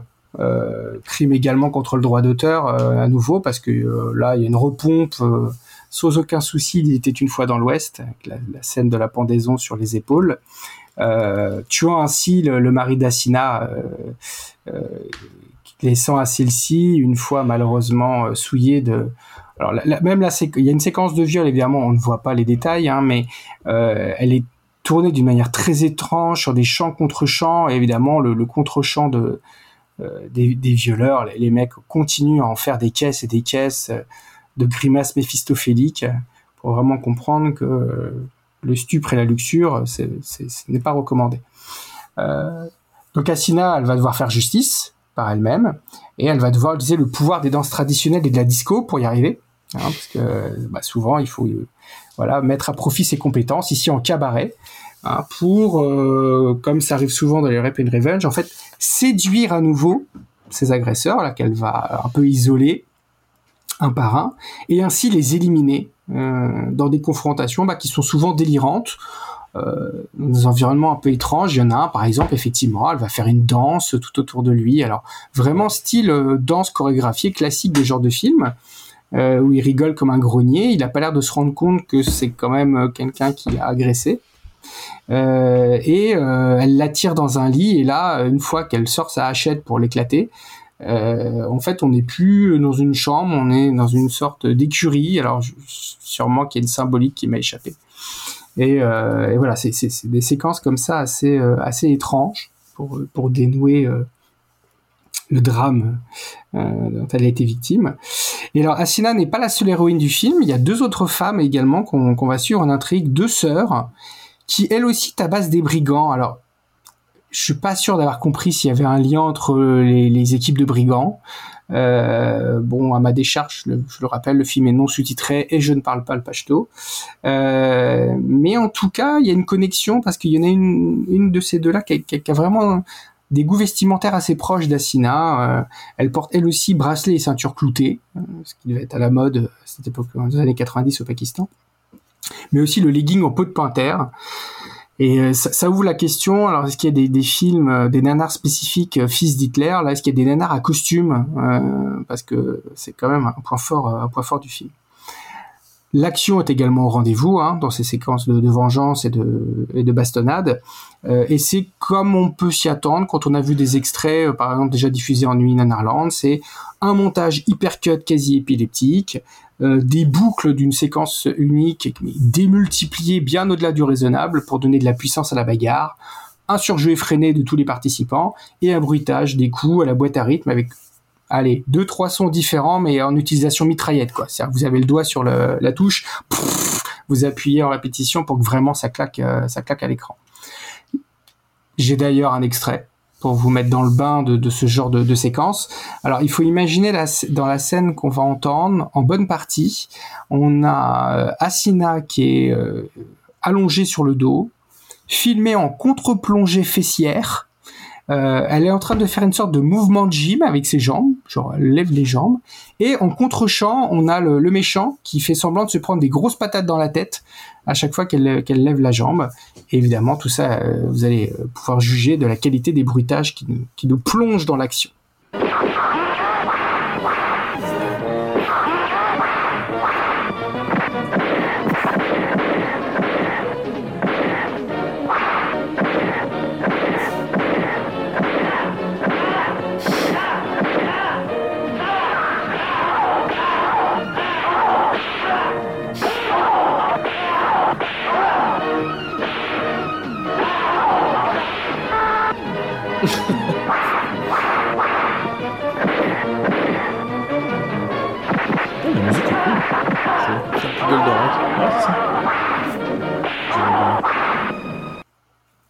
L'extrait était me- plus court que le précédent, mais il vous a sûrement paru trois fois plus long. Ça, c'est normal. Ça me fait penser à- Tu sais, quand on, quand on faisait les sound tests dans Street Fighter, tu pouvais Ouais. euh, sélectionner euh, des bruitages et. Dans les options, et t'essayais tous les bruits de coups Ouais, différents ouais. de tous les persos, c'était un peu ça. Ouais. Ouais. Là, là, en plus, euh, je, la, la musique dans le fond, je l'ai pas identifiée, euh, mais je suis certain de l'avoir déjà entendue. Je, je me demande si même pas dans des films de ninja. Euh, ça faisait la- un peu. Goldorak. Ça faisait totalement Goldorak. Mais. Euh, Ah, ou alors il va Mais y avoir d'ailleurs, mon en esprit écoutant la complètement euh, mindfucké, confond Goldorak et les films de Godfrey Ho, mais Non, bah, c'est surtout qu'il y a des musiques de Goldorak dans les films de Godfrey, c'est pour ça. ah putain, la connexion, c'était tout ça. Non, mais c'est probable que ça soit de la musique, ça soit de. Ça faisait très cartoon en plus, là, quand t'as de- que le son et que du, la, du la Shunsuke musique. Kikuchi euh, qui a été euh, utilisé ailleurs ou quoi. Enfin, ça serait pas Ouais. impossible. Donc voilà, je, je- en plus j'ai fait une sélection parce qu'à la base mon extrait devait faire une minute trente, je me suis dit non c'est un peu long, je réduis, je réduis, mais c'était toujours un déchirement de dire On ah on n'entend pas ce petit passage là. Alors, ce qui est marrant en plus, c'est que dans, dans les séquences de, de, de, Tatane, euh, les, les gens peuvent vraiment euh, se mettre dessus avec n'importe quel équipement qu'ils trouvent à proximité, alors que ce soit une petite colonne ou carrément un mont de charge. Et le top du top, voilà, l'extrait euh, qui avait déjà été diffusé en cut et qui évidemment marque les gens qui le voient, c'est euh, l'emploi d'une seringue géante par le sauveur d'Asina. Euh, à plusieurs reprises, il utilise une, une- vraiment une seringue énorme qui apparemment lui sert à anémier ses adversaires. Ça, il leur pompe leur sang pour pouvoir mieux les, mieux les tabasser. Et ce- C'est lunaire la seringue. Euh, c'est ouais. le truc, tu ne Mm. comprends pas ce que ça fout. D'où ça vient là fait mais- un mètre de long. Enfin, Ouais, ouais. Ouais, c'est une seringue géante, il faut préciser, c'est pas juste une seringue qui par la main, c'est une seringue géante Oui, et t'as oui, l'impression qu'il en fout dans le cul. Ouais, ouais, à la taille du mec. Bah, je pense, bah, il y a quand même une dénonciation évidemment euh, assez euh, évidente euh, du, du, du traumatisme à, à résilier, mais, euh, mais euh, de cette manière-là, ça, ça, ça, ça, ça, ça heurte quand même. hein, tu es très. Cobal ce soir, je trouve. Ouais, c'est vrai, mais il le faut pour survivre à des films où tu vois des mecs avec des seringues géantes qui, qui tapent des gens. Il y a Alors, peut-être voilà. un truc qu'on connaît pas, euh, une référence sûr, qu'on n'a pas. des références culturelles hyper pointues. Je, je pense qu'il faudrait inviter des spécialistes du Pakistan sur. Des, des seringues, ouais. Alors bon, voilà, Assina Bomb n'est pas non plus le film à mettre devant tous les yeux, tant par bah, regarde, le sujet un peu crapuleux qu'il traite que par la forme totalement ronge-crâne qu'il emploie euh, pour y faire Par face. exemple, Et pas puis- trop les enfants, quoi. Non, mais Non, en fait, c'est le film mais- où t'as pas besoin de prendre de la drogue avec, quoi. Mais je suis convaincu qu'au Pakistan, c'est un film familial. Euh, parce que, comme je le disais tout à l'heure, c'était quand même un- en fait un vrai blockbuster euh, qui était sorti en pashto. Alors, il y a plusieurs cinémas, en fait, euh, au Pakistan, un peu comme en Inde. Euh, entre les provinces euh, et entre les langues, le Punjabi, l'Ourdou, le Pashto, le Sindhi. Euh, pendant une époque, il y avait vraiment des cinémas pour tous. Et là, c'était un film Pashto qui a été re- apparemment refait, voire même rallongé en Ourdou, avec donc des, des versions plus ou moins longues. Euh, Plus ou moins un coquine aussi. Ouais, alors euh, il semblerait. Moi, j'ai pourtant vu deux versions, je crois, et euh, coquine, c'est surtout sur l'insistance euh, très graveleuse, euh, lourdingue et vulgaire qu'a le réalisateur à filmer euh, des actrices qui sont, comme la tradition pakistanaise ici le veut, très en chair. euh, et euh, qui manquent un peu de malheureusement je trouve pas qu'on les met vraiment en valeur dans, dans ce qu'on fait jouer et puis donc pour sur, sur le film, il faut aussi dire quand même que bah, il y a il y a des séquences tarées, mais entre les séquences tarées, il y a des très nombreuses longueurs de blabla, qui, sont d'autant plus inaccessibles qu'on n'a pas de sous-titrage. Donc on aurait tendance à vouloir aller sauter tout ça pour aller aux scènes, euh, aux rigolotes. Euh, alors cela dit, euh, les plus curieux ou les plus courageux pourront déjà voir quelques belles images du film dans la chronique qui est disponible sur le site, là où il y a du texte entre les images. Mais il y a aussi des extraits vidéo, hein, dont, euh, dont je vous ai parlé. Et euh, voilà, les plus fous furieux qui vraiment n'auront retenu aucune leçon de ce que je viens de dire, feront faire une recherche YouTube et découvrir ce que signifie euh, la remasterisation HD d'un film pakistanais des années 90, qui est une expérience en soi aussi. hein. Donc, euh, donc voilà pour, euh, pour ce petit voyage merci. euh, en Asie. Merci beaucoup. Moyen-Oriental. Merci pour cette carte postale. Mais oui, Il exactement. m'avoir remis le thème que dans la tête pour les 15 Eh ouais. prochains jours. c'est ça. Bon, C'est ça. J'envoie des reste un j'envoie dernier tout le voyage à faire. Oui, il nous reste un dernier voyage. et, euh, moi, je vous propose d'aller bah, finalement pas très très loin. On reste dans le même continent. Ah, euh, bouge mon micro. Oh là là, c'est la chute. Ah là, là, c'est la chute du micro. C'est la chute. euh, Chute, la de euh, réparation. Chute à l'arrière du Est-ce que peloton. tout le monde m'entend bien? Tout le monde t'entend bien. Ah, c'est très bien. Donc moi, en fait, on va aller euh, dans le même euh, continent. On reste, on va pas très loin. On va en Indonésie. Alors, je vais. euh, Martin nous a dit de faire court. Du coup, moi, j'ai prévu euh, de faire une chronique plutôt courte. J'ai pris peu de notes, mais en même temps, c'est un film que vous avez tous vu, euh, qui est un peu une pièce, euh, moi je dirais quasi maîtresse euh, du site Nanarland. Euh, ça parle d'Indonésie, ça parle aussi euh, de colonies hollandaises. C'est un peu biblique? Pardon? C'est un peu biblique? C'est alors c'est un peu biblique dans le titre finalement, mais c'est les peu dans le parce que c'est pas du tout biblique euh, finalement dans, dans le film.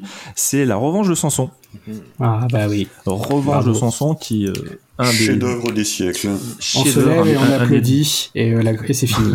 Il n'y a, y rien d'autre à dire que. Il n'y a rien d'autre à dire que, que ce film et c'est curieux que c'est voilà moi c'est un des premiers films que j'ai vu euh, Mm. euh, en tant que nanar mais de, de pays un peu exotiques parce que le film était indonésien c'est quand même euh, pas courant à l'époque euh, du site où donc je parlais des toutes premières années du site. Euh, avec un acteur principal qui est d'origine australienne qui s'appelle Paul Hayes qui est donc dans le rôle de Sonson hein, c'est un peu le, colosse de Jakarta. Donc un, acteur très bodybuildé dont on nous fait on nous vend le CV au générique du début dès le générique du début en disant Paul Hayes euh, Ah oui, vrai. qui, a, qui a- des multiples euh, euh, Mister récompenses West. Ouais, c'est voilà, ça. récompense en tant que, que, que bodybuilder, parce que c'est vraiment un physique de bodybuilder. Donc, euh, deuxième de Mister Australia, euh, Miss Banlieue, enfin Mister, pardon, Banlieue. Ah oui, c'est Mr. Suburban. Banlieue, ouais, Mister Mister Banlieue Suburban. Est, euh, Mister euh, Melbourne, non Sus Eastern, Sus Eastern Australia, troisième de Mister Melbourne les années précédentes. Donc tout ça dans les années 80. Donc on est vraiment là pour bien nous montrer qu'on est dans du lourd, que le type vraiment peut rivaliser avec les grands acteurs bodybuildés de l'époque américains, euh, voire même avec les acteurs peplum des, des- des décennies précédentes. Et l'histoire est très simple en fait, c'est que Samson est le résultat euh, malheureux d'un viol euh, par un soldat hollandais Encore. en Indonésie. Euh, pour la petite histoire, en fait, euh, pendant plus de trois siècles, les Hollandais donc ont, ont avait les colonies là-bas en Indonésie, les fameuses. euh, c'est la colonie des Indes, je crois Les d'ailleurs. Indes Il me semble que ça néerlandaises. s'appelait. Ouais, la colonie hollandaise. Euh, et du coup, naît Samson qui a des pouvoirs magiques qui lui viennent de ses cheveux. Euh, me demandez pas pourquoi. Euh, Ah, mais c'est le toujours un peu soldat en magique, question- hein, les Hollandais violents. Ouais, les Hollandais violents, voilà. Ouais. C'était avant, bien avant Paul Verhoeven, mais oui. Euh, et euh, le type a une force colossale. Et du coup, il, va commencer à prendre euh, fait et armes pour la, la population indonésienne, qui est franchement donc totalement colonisée et sous le joug des Hollandais. Et il le dit lui-même, d'ailleurs, dans, cette magnifique phrase, c'est je n'en veux pas aux Hollandais, c'est tout le système que je veux combattre. Euh, à coups de troncs d'arbres notamment. Et il arrache des troncs d'arbres à main nue, et il défonce des buffles en mousse euh, et d'autres joyeusetés. À partir de là, dans le film, il va rencontrer donc euh, euh, qui est la fille d'un général euh, donc, hollandais, qui elle va plus tomber amoureux de lui que lui d'elle. Et euh, elle a un petit rôle un peu sympa, c'est qu'en fait, elle est totalement amoureuse de lui, donc elle veut absolument qu'il soit son homme, tout en espérant que son père euh, ne, ne le tue pas, parce que son père le prend vraiment comme, une, comme la cible à abattre. Euh, et donc il envoie des sbires euh, pendant le film euh, essayer de, de tuer Samson à la force prodigieuse. Et là, on arrive à un moment, en espèce de, de grande suspension d'incrédulité, parce que le film se passe objectivement euh, milieu du 19e siècle, fin 19e siècle même, Euh, et on se rend compte que le réalisateur a pris le parti d'en faire aussi un film d'heroic fantasy, dans la mesure où euh, il s'est dit que vu que Samson a des pouvoirs colossaux et euh, vraiment le type d'Hercule local, eh ben on va lui faire fighter des gens issus limite d'un bestiaire de jeu de rôle de base de Donjons et Dragons. Donc il va affronter notamment un cyclope. Euh, un magnifique cyclope hein, euh, dont le maquillage est, est quand même prodigieux avec les tout petits trous sur les côtés quand même pour que la personne puisse voir derrière cette maquillage, cette couche de maquillage qui ressemble plus à un seau de mastic que qu'à qu'à un vrai maquillage.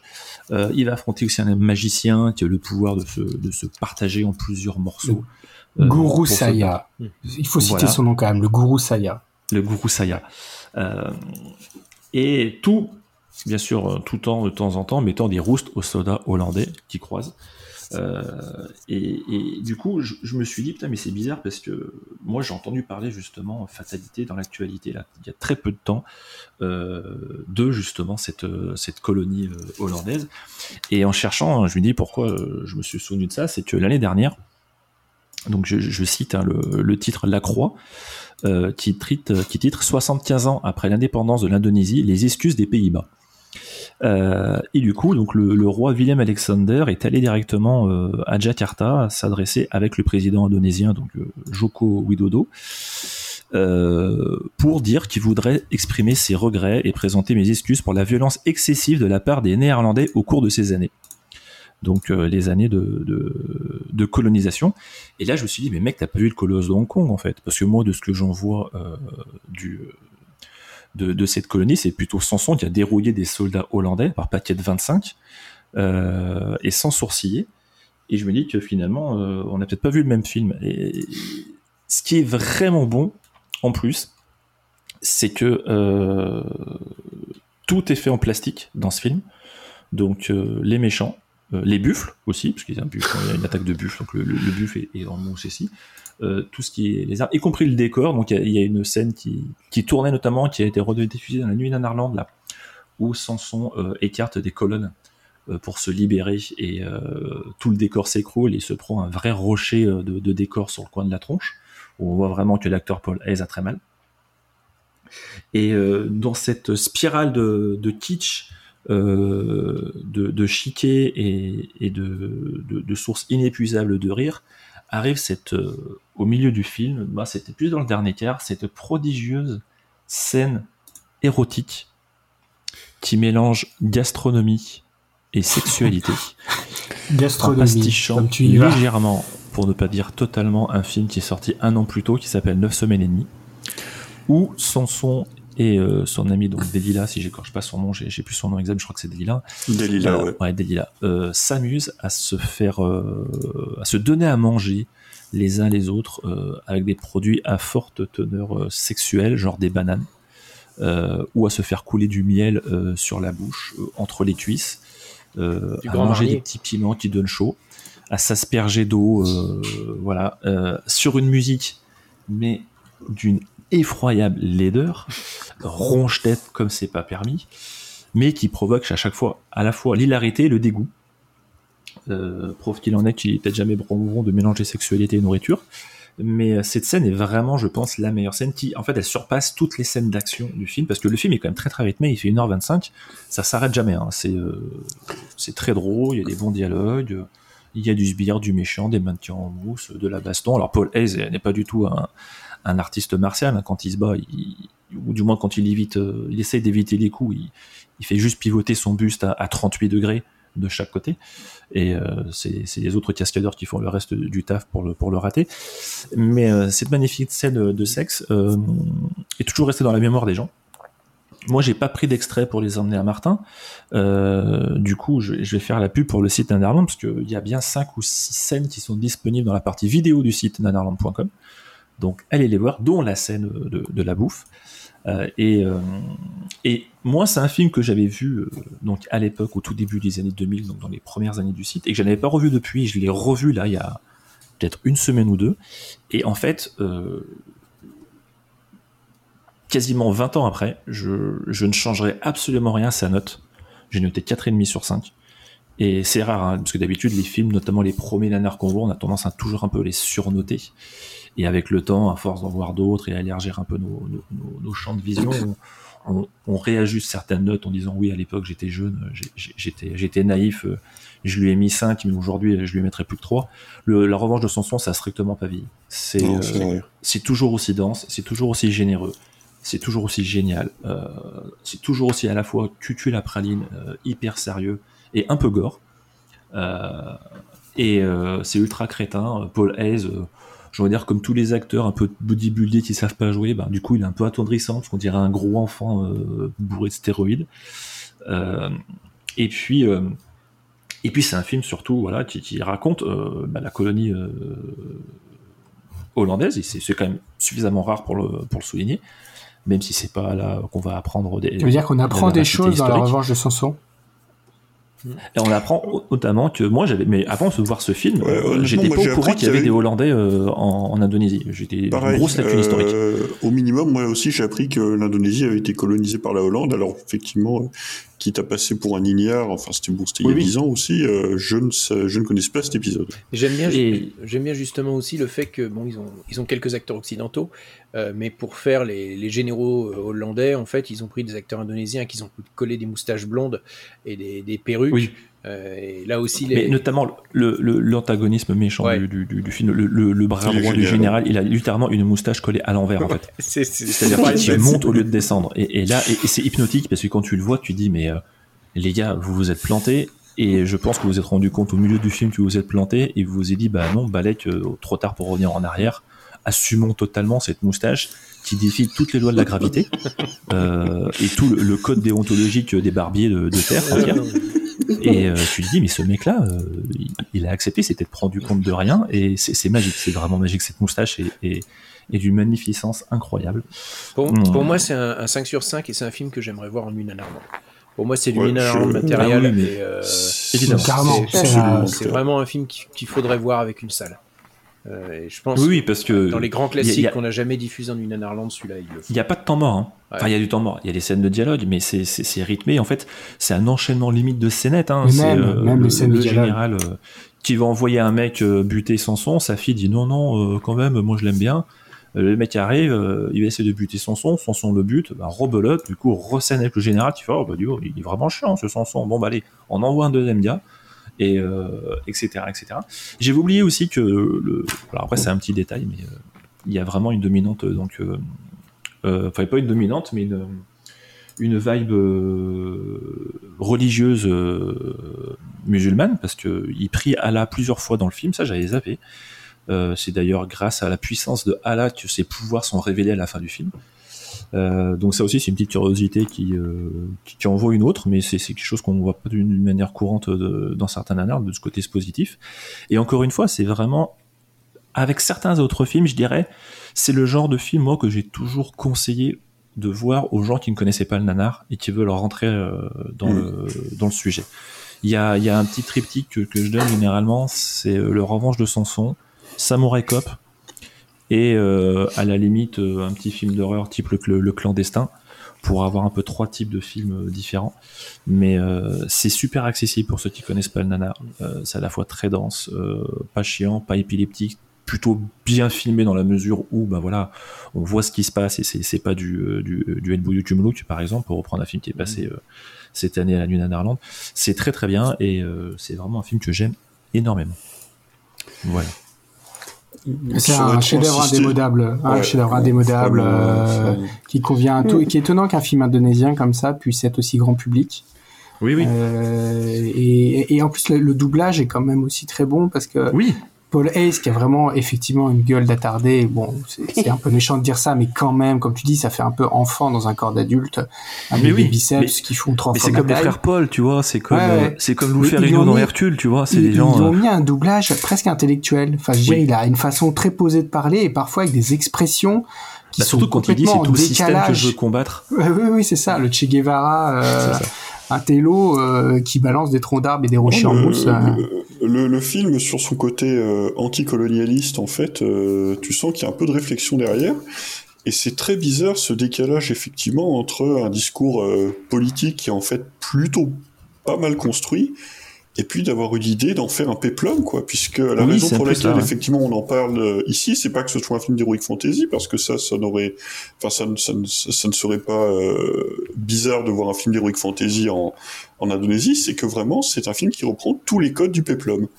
Mais C'est parce que le oui c'est personnage plus le de peplum Samson, que ouais. l'heroic fantasy C'est le personnage de Samson, c'est le personnage qui se révolte contre le contre l'occupant, contre. le- Oui, je crois que c'est les, c'est je ça. sais plus si c'est les Babyloniens. Enfin, c'est c'est vraiment cette euh, c'est cette idée de du héros populaire et euh, en même temps. euh, bah, qui devient leader des- des- d'un peu des opprimés et, et du système. Mais euh, tu, tu, ça aurait très bien pu être, euh, un- on aurait pu le mettre avec un titre complètement loufoque comme il sortait à l'époque, du genre des, des massistes, euh, massistes contre Zorro, là ça aurait pu très bien être massistes contre les Hollandais, tu vois.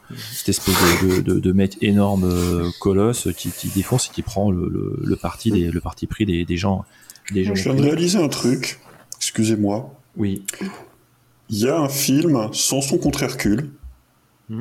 Euh, Il y a Hercule euh, contre Massiste, Massiste contre Zorro, et Zorro contre les Trois Mousquetaires.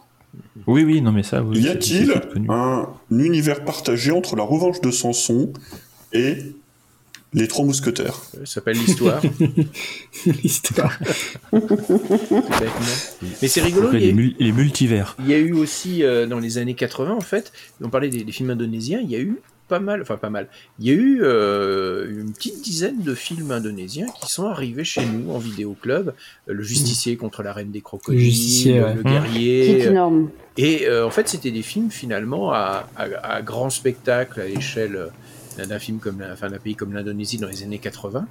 Et euh, ce qui est étonnant, c'est que à l'époque, on allait chercher pour éditer en vidéo des, des films vraiment de l'autre bout du monde, des films philippins, thaïlandais, euh, indonésiens, et ça se vendait chez nous, c'était doublé, et euh, ça faisait les cinémas de quartier. Effectivement, ça faisait son, son grand spectacle. Mais effectivement, tu as l'impression que euh, le, le manque de moyens est évident, même si on voit qu'ils avaient des budgets euh, posés, mais ça fait vraiment limite cinéma de quartier, euh, mais qui serait transposé au milieu des années 80, parce qu'il y a une espèce de patine aussi dans la péloche, euh, qui fait que c'est- un côté très très plaisant. Et encore une fois, moi, c'est vraiment le, le film que je conseille. si vraiment il y a un seul nanar que vous voulez voir avec des amis et que vous savez pas vous lancer, prenez des valeurs sûres, prenez le Colosse de Hong Kong. Vous avez tous les éléments d'un La En de Samson, la- revanche de Samson, pardon. Le Kong. Ouais. Oui. Et le Colosse de Hong Kong, ça marche aussi, oui. C'est c'est parce que je, je pense je sais pas si le film avait une, avait une vocation internationale, tu vois. Est-ce qu'il cherchait vraiment à le vendre à l'étranger ou c'était pour leur production personnelle? Parce que Bah, je, sais- je crois je pas sais que ça soit une sorti au- coprod. Je, je sais qu'il est sorti aux États-Unis euh, parce qu'on avait vu des DVD. euh, Ouais, alors c'est ouais, ce que se fait dans les circuits un petit peu. Après, c'est souvent des films généralement qui tombent dans les catalogues. Le mec achetait un film et du coup, Mm. tu disais, bah si t'achètes celui-là, t'es obligé d'acheter les trois, quatre autres qui vont avec, histoire de faire un lot et peut-être que c'est tombé bah, là-dessus. c'est- Après, c'est- pas honteux comme film par rapport à la production locale, tu vois. C'est vraiment un truc qui, qui pouvait tout à fait passer, encore une fois, dans, dans les cinémas de quartier. euh, c'est pas moins cheap que, que certains peplums de Ça l'époque. se sauf vendait sur la vague asiatique aussi, parce qu'il y a, Il y a peut-être 20 ans d'écart aussi, C'est aussi le- très- la fin de la période kung-fu, la fin de la période aussi où les films Ouais. asiatiques se vendaient comme des petits pains et voilà, on achetait des lots de films. euh, Ouais, c'est là que c'est ce que je vois aussi. C'est plus difficile à dire pour la revanche de Samson, mais euh, les films indonésiens dont on parlait tout à l'heure, Le Justicier contre la Reine des Crocodiles ou Les Trois Furies du Ninja, euh, tu sens clairement le côté, euh, euh, voilà, euh, il y a déjà des distributeurs qui se sont pris, qui ont pris le marché de Hong Kong, qui ont récupéré les, les films qui viennent de là-bas. Taïwan, pareil, euh, certains, enfin, il y en a d'autres qui sont arrivés avant. Du coup, on descend un peu plus au sud pour voir. euh, Il y a une grosse demande de films de tabac, de films d'arts Mhm. martiaux.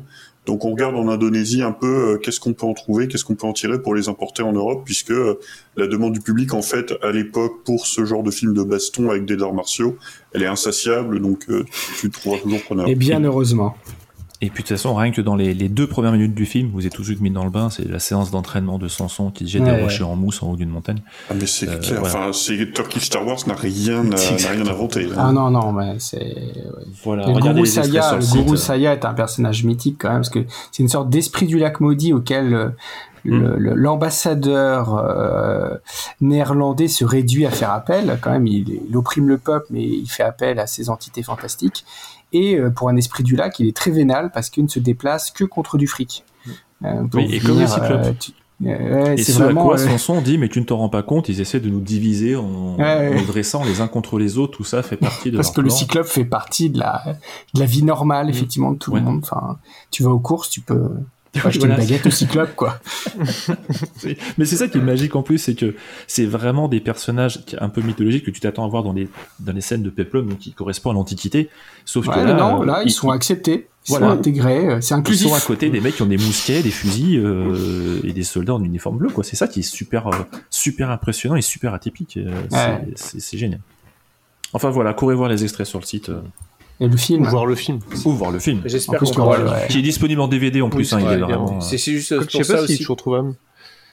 Bon, C'est pour ça aussi qu'on l'a pas encore diffusé, c'est qu'il est, il est en, en DVD, mais il n'y a pas de copie Blu-ray ou de copie euh, Non. euh, 35 mm. La copie DVD, DVD est quand même honnête. honnête, mais de Euh, là à la diffuser est sur meilleure que la grand partie écran, VHS. C'est un peu le. Ouais, bon, c'est encore après ça. Oui, pour- chez une vous, ça va, ouais. mais- Pour le diffuser un jour au Grand Rex, il faudrait trouver une source vraiment. Bon, on a passé. MOU Tumulot qui était quand même bien plus dégueulasse que ça. Ouais, mais ça, c'était, ça faisait partie du jus euh, MBU Kumrook. C'est-à-dire, ça fait partie de la, du package du, du 4DX Total Experience dans ta face. T'as commencé Je en pense que bourgeoisie, la- mais c'est grave. La, la- revanche de Sanson en, en HD, je pense que le film il gagne encore parce que Mm. vraiment tu vas encore plus profiter de, Parce qu'il est beau, en fait. de tous ces petits détails qu'il y a partout, quoi. Il y, a, il y a du non, carton mais pâte, mais on sent que quand même ça a été fait avec soin, qu'il y a du costume, il y a du décor. Euh, et justement, je pense que ça aussi, c'est c'est une plus-value. C'est pas un film qui est fait pour être vu à- moche. C'est c'est- c'est- c'est Ouais, fait, suis C'est un spectacle. Et puis Bon, la scène, euh, la scène de Sexy Bouffe en, Elle est géniale cette scène, c'est la meilleure de- scène de cul. foot, du foot porn en, en HD. En plus, là, en plus, c'est- c'est- c'est c'est même pas Avec érotique, une c'est bouteille vraiment de grand- dégueulasse quoi. Avec Ouais, une ouais. bouteille de grand marnier au milieu, tu sais pas ce qu'il fout là. Ouais, c'est dégueulasse. Tu dis, ah, mais les gars, Ouais. c'est, vous- on Et des enfants les- qui jouent avec de la les bouffe. quoi. contre-champs de, de Paul Hayes qui rit, qui, qui rit de manière niaise alors qu'il est censé jouer l'érotisme moite, Il a fait que ça d'ailleurs. c'est Il, fantastique. il a fait que ce film, Ouais. il a disparu C'est euh, triste. du jour au lendemain. Quoi. Ouais, il est plus, il un peu disparu après. euh. Petit Alors ange. que selon les infos sur le site, il avait signé apparemment pour un, un contrat de deux ans, mais après avoir été euh, repéré sur une plage de Bali. Bon. Et finalement, ça, voilà, ça lui a suffi de faire deux mois sur Il ne reste plus qu'un seul euh, exemplaire sur Amazon. Donc, dépêchez-vous. Ah, dépêchez-vous. Dépêchez-vous. C'est le moment de faire monter Euh, les prix. Dépêchez-vous. Euh, bah merci Fabien. Mais de rien. Puisqu'on parle de DVD de Blu-ray, vous avez commandé votre exemplaire de, de L'homme qui sauva le monde en. Euh, oui, qui est le mien en il est bloqué pour à 30 Los même. Angeles apparemment. Pardon? Le mien je l'attends, mais il- pour la- d'après UPS il est bloqué à Los Angeles, donc euh, peut-être faire un petit mail au service support. Mais je sais qu'il y en a, il y a d'autres d'autres personnes qui ont commandé qui l'ont reçu. Ouais. hein, donc, euh. Je crois que 3000, Mais- il les a reçus déjà. Mais je me, je me pose la question, euh, comment ils ont... Enfin, il est interdit ce, ce Blu-ray, on est d'accord? Non, non. Euh, en fait, euh, il y a quelques années, je crois qu'il y a un, un Anglais qui a retrouvé une copie euh, cinéma euh, du film. Euh, depuis, elle a tourné dans quelques festivals. Et là, a priori, c'est bien euh, une édition, euh, tout ce qui est le plus autorisé euh, du film sur une, une édition limitée. Ouais. Oui, mais. Disney n'a pas sorti les les stock shots, tout ça, le- Ah, ça, je ne sais pas ce que les stock shots, ce qu'il en est, mais euh, la musique. je C'est sais ça, pas. pas comme Oui, c'est vrai qu'avec la musique, ça- version expurgée. Non, je pense pas, parce que si vraiment ils avaient expurgé, euh, ça se saurait déjà dans l'édition DVD. Ouais, il y aurait eu des retours, en fait, euh, des gens qui l'ont acheté. Et, euh, parce que bon, t'expurges, en fait, euh, des scènes euh, de sur Star Wars, il reste pas grand chose, mais je pense que les gens auraient remarqué, tu vois, et ça se saurait entre temps. Oui, oui, bah. oui. ça se serait su, là, on, on aurait déjà l'info. Euh, sauf, euh, finalement, euh, cas, contraire, mais. euh, mais euh, je suis ouais, je l'ai pas vu. Moi, j'aimerais bien quand même savoir le, voir le résultat en 4K. Ouais. Bon. Ah, je vais le commander. Je vais finir par le commander aussi, moi. Si ça... c'est avant Si la ça fin du mois. hein. Euh, Ouais, c'est une édition ça, ouais. limitée, ils arrêtent la vente euh, au 31 octobre. Ouais, bon. Après, ça fait quand même 30, 30 euros. Ouais. Ouais, mais bon. Ça, c'est de l'embourgeoisement, les Ah mecs. ouais, je sais. 30 Ouais, euros 30 pour. euh, Parce qu'entre ça et le Blu-ray, Wars. euh, parce qu'il y a aussi le Blu-ray euh, David Story, Story, ouais. donc Ouais. euh, on, Ouais. a- on dilapide notre l'argent du ménage ce mois-ci comme jamais. Vous savez que j'ai eu euh, le... littéralement la copie 35 mm de Devil's Story chez moi pendant, pendant hyper longtemps. Quoi. Oui, oui, c'est vrai. Je, je- Ouais, je l'avais chez moi. euh, Tu pouvais la regarder, la, la dérouler pour regarder les, les celluloïdes. Elle est à moi, tu le disais en la, la caressant le soir. Un Bon, jour. euh, On l'a, on l'a jamais chroniqué dans le podcast en plus, euh, Story? Je crois pas. On peut pas, Ça fait partie on de peut ces pas, je crois. On le garde pour la dernière. Attends, euh, tu n'en as pas parlé, Rico, toi? Non, je crois Je pas. pense pas qu'on ait eu un truc comme Oui, ça. si Mais à l'a fois, fait. il est tout le temps là. Il est tout le c'est un temps peu là. ça. Il fait partie des meubles, en fait. Il est tout le temps euh, là, donc euh, il, a- il imprègne tout. Euh, Est-ce que Bon. tu peux t'at- t'atteler, à moins de faire une émission spéciale où tout le monde en parlerait, tout, ça serait l'émission Monde Evil Story, tu vois. Chacun parlerait de son rapport à ce film, dans une grande communion. Surtout que moi, je l'ai vu pendant un moment quand, quand il y a eu l'édition DVD donc par Nanarland. Euh, J'avais reçu, moi, les, les premiers pour faire l'autoring, euh, les, premiers, les premières versions, qui étaient pas très bonnes. On a dû le refaire. Et en gros, le film, j'ai dû le voir quatre fois en, en une semaine. euh, Bah, pour être sûr des trucs, tu vois. Et au bout d'un moment, j'en pouvais plus. Genre, je rêvais de la bande son la nuit, quoi. Ouais. Euh, pendant une période, c'était le film que j'avais plus vu dans ma vie. Euh, je me dis, putain, mais ça va pas être des Ah bah moi même. c'est le film que j'ai le plus vu en salle de ma vie. En salle, ouais. En plus, et après, moi, je l'avais revu déjà en salle. Et en plus, chez moi, euh, sur le DVD, enfin, sur la copie de transfert, je suis là, on dit, oui, d'accord, ok, faut que je. Deux, trois, quatre fois. Et c'est vrai qu'à la fin, tu dis, putain, mais c'est un Oui, je- honnêtement. Le mec qui a vu 100 fois Camelot, on va pouvoir arriver le.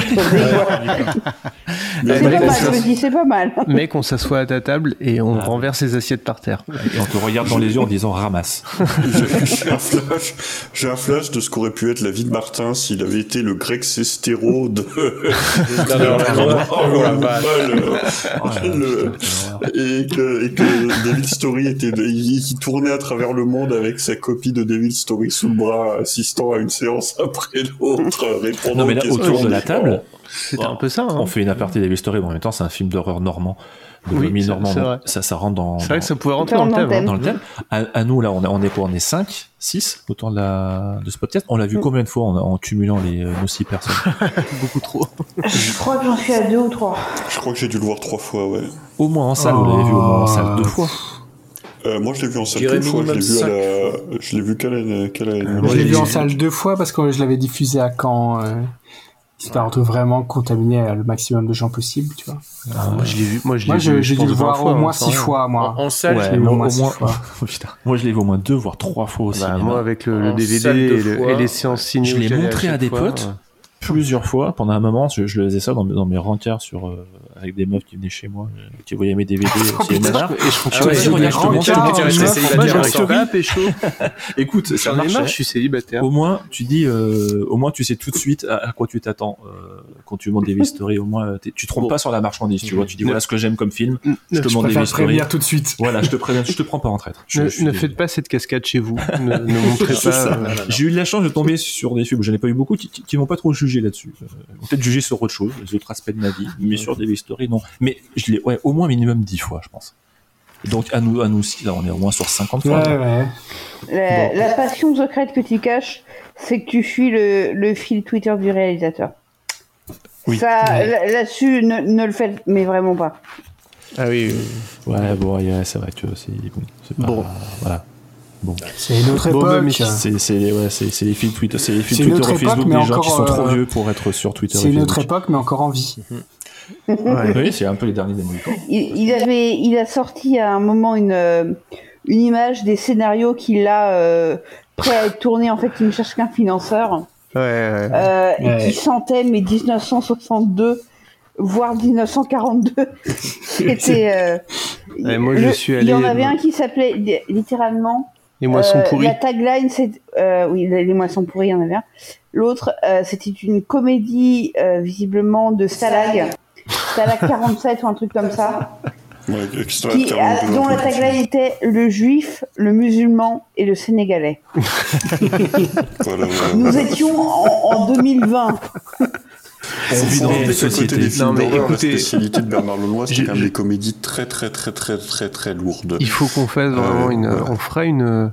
Ou les films très très très très très racoleurs dans le cas des machines à sous. On fera une spéciale euh, Navy Story. Euh, Peut-être on racontera. euh, Avant qu'on conclue, est-ce que je peux le making of. lancer un petit appel? Vas-y. Oui, donc je voudrais lancer un appel dans le cadre de cet épisode sur les films improbables. Euh, je voudrais bien mettre la main sur Super Jump, qui est un film de super-héros luxembourgeois. Euh, qui est introuvable en ligne, mais je sais que quand il est sorti, l'année où il est sorti, c'était le plus gros succès historique du cinéma luxembourgeois. Il semble n'être sorti qu'au Luxembourg. C'est adapté d'une BD locale qui est en fait une BD de super-héros parodique, qui est plus ou moins euh, pas du tout Super Dupont avec une fausse moustache. Euh, donc voilà, si vous, je- si vous avez une copie de, de, de Super Jump, je suis intéressé.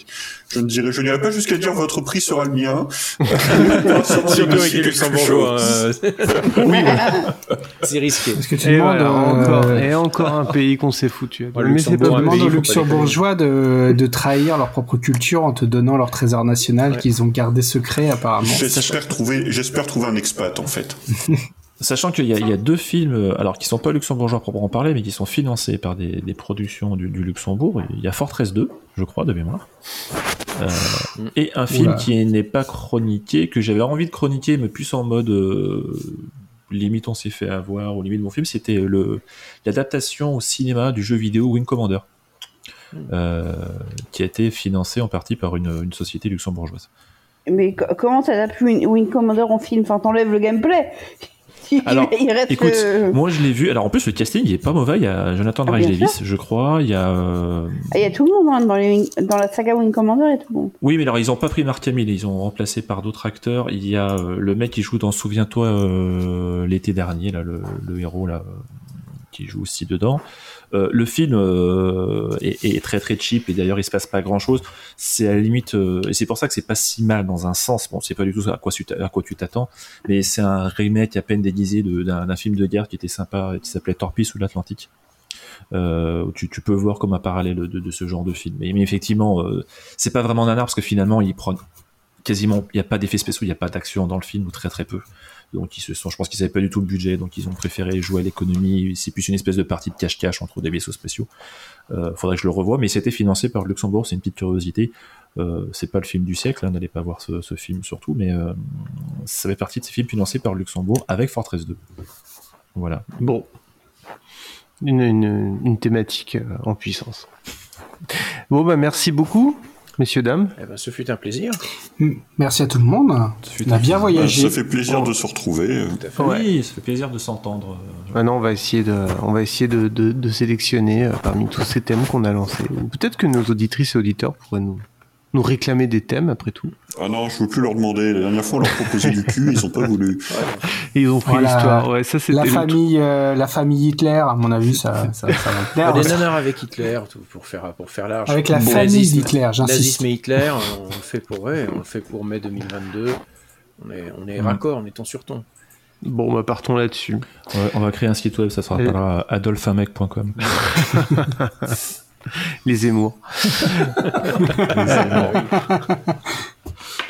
Bon, allez, à très bientôt tout le monde. Allez, eh ben, salut, monde. Allez, ciao. ciao. Ciao. Salut.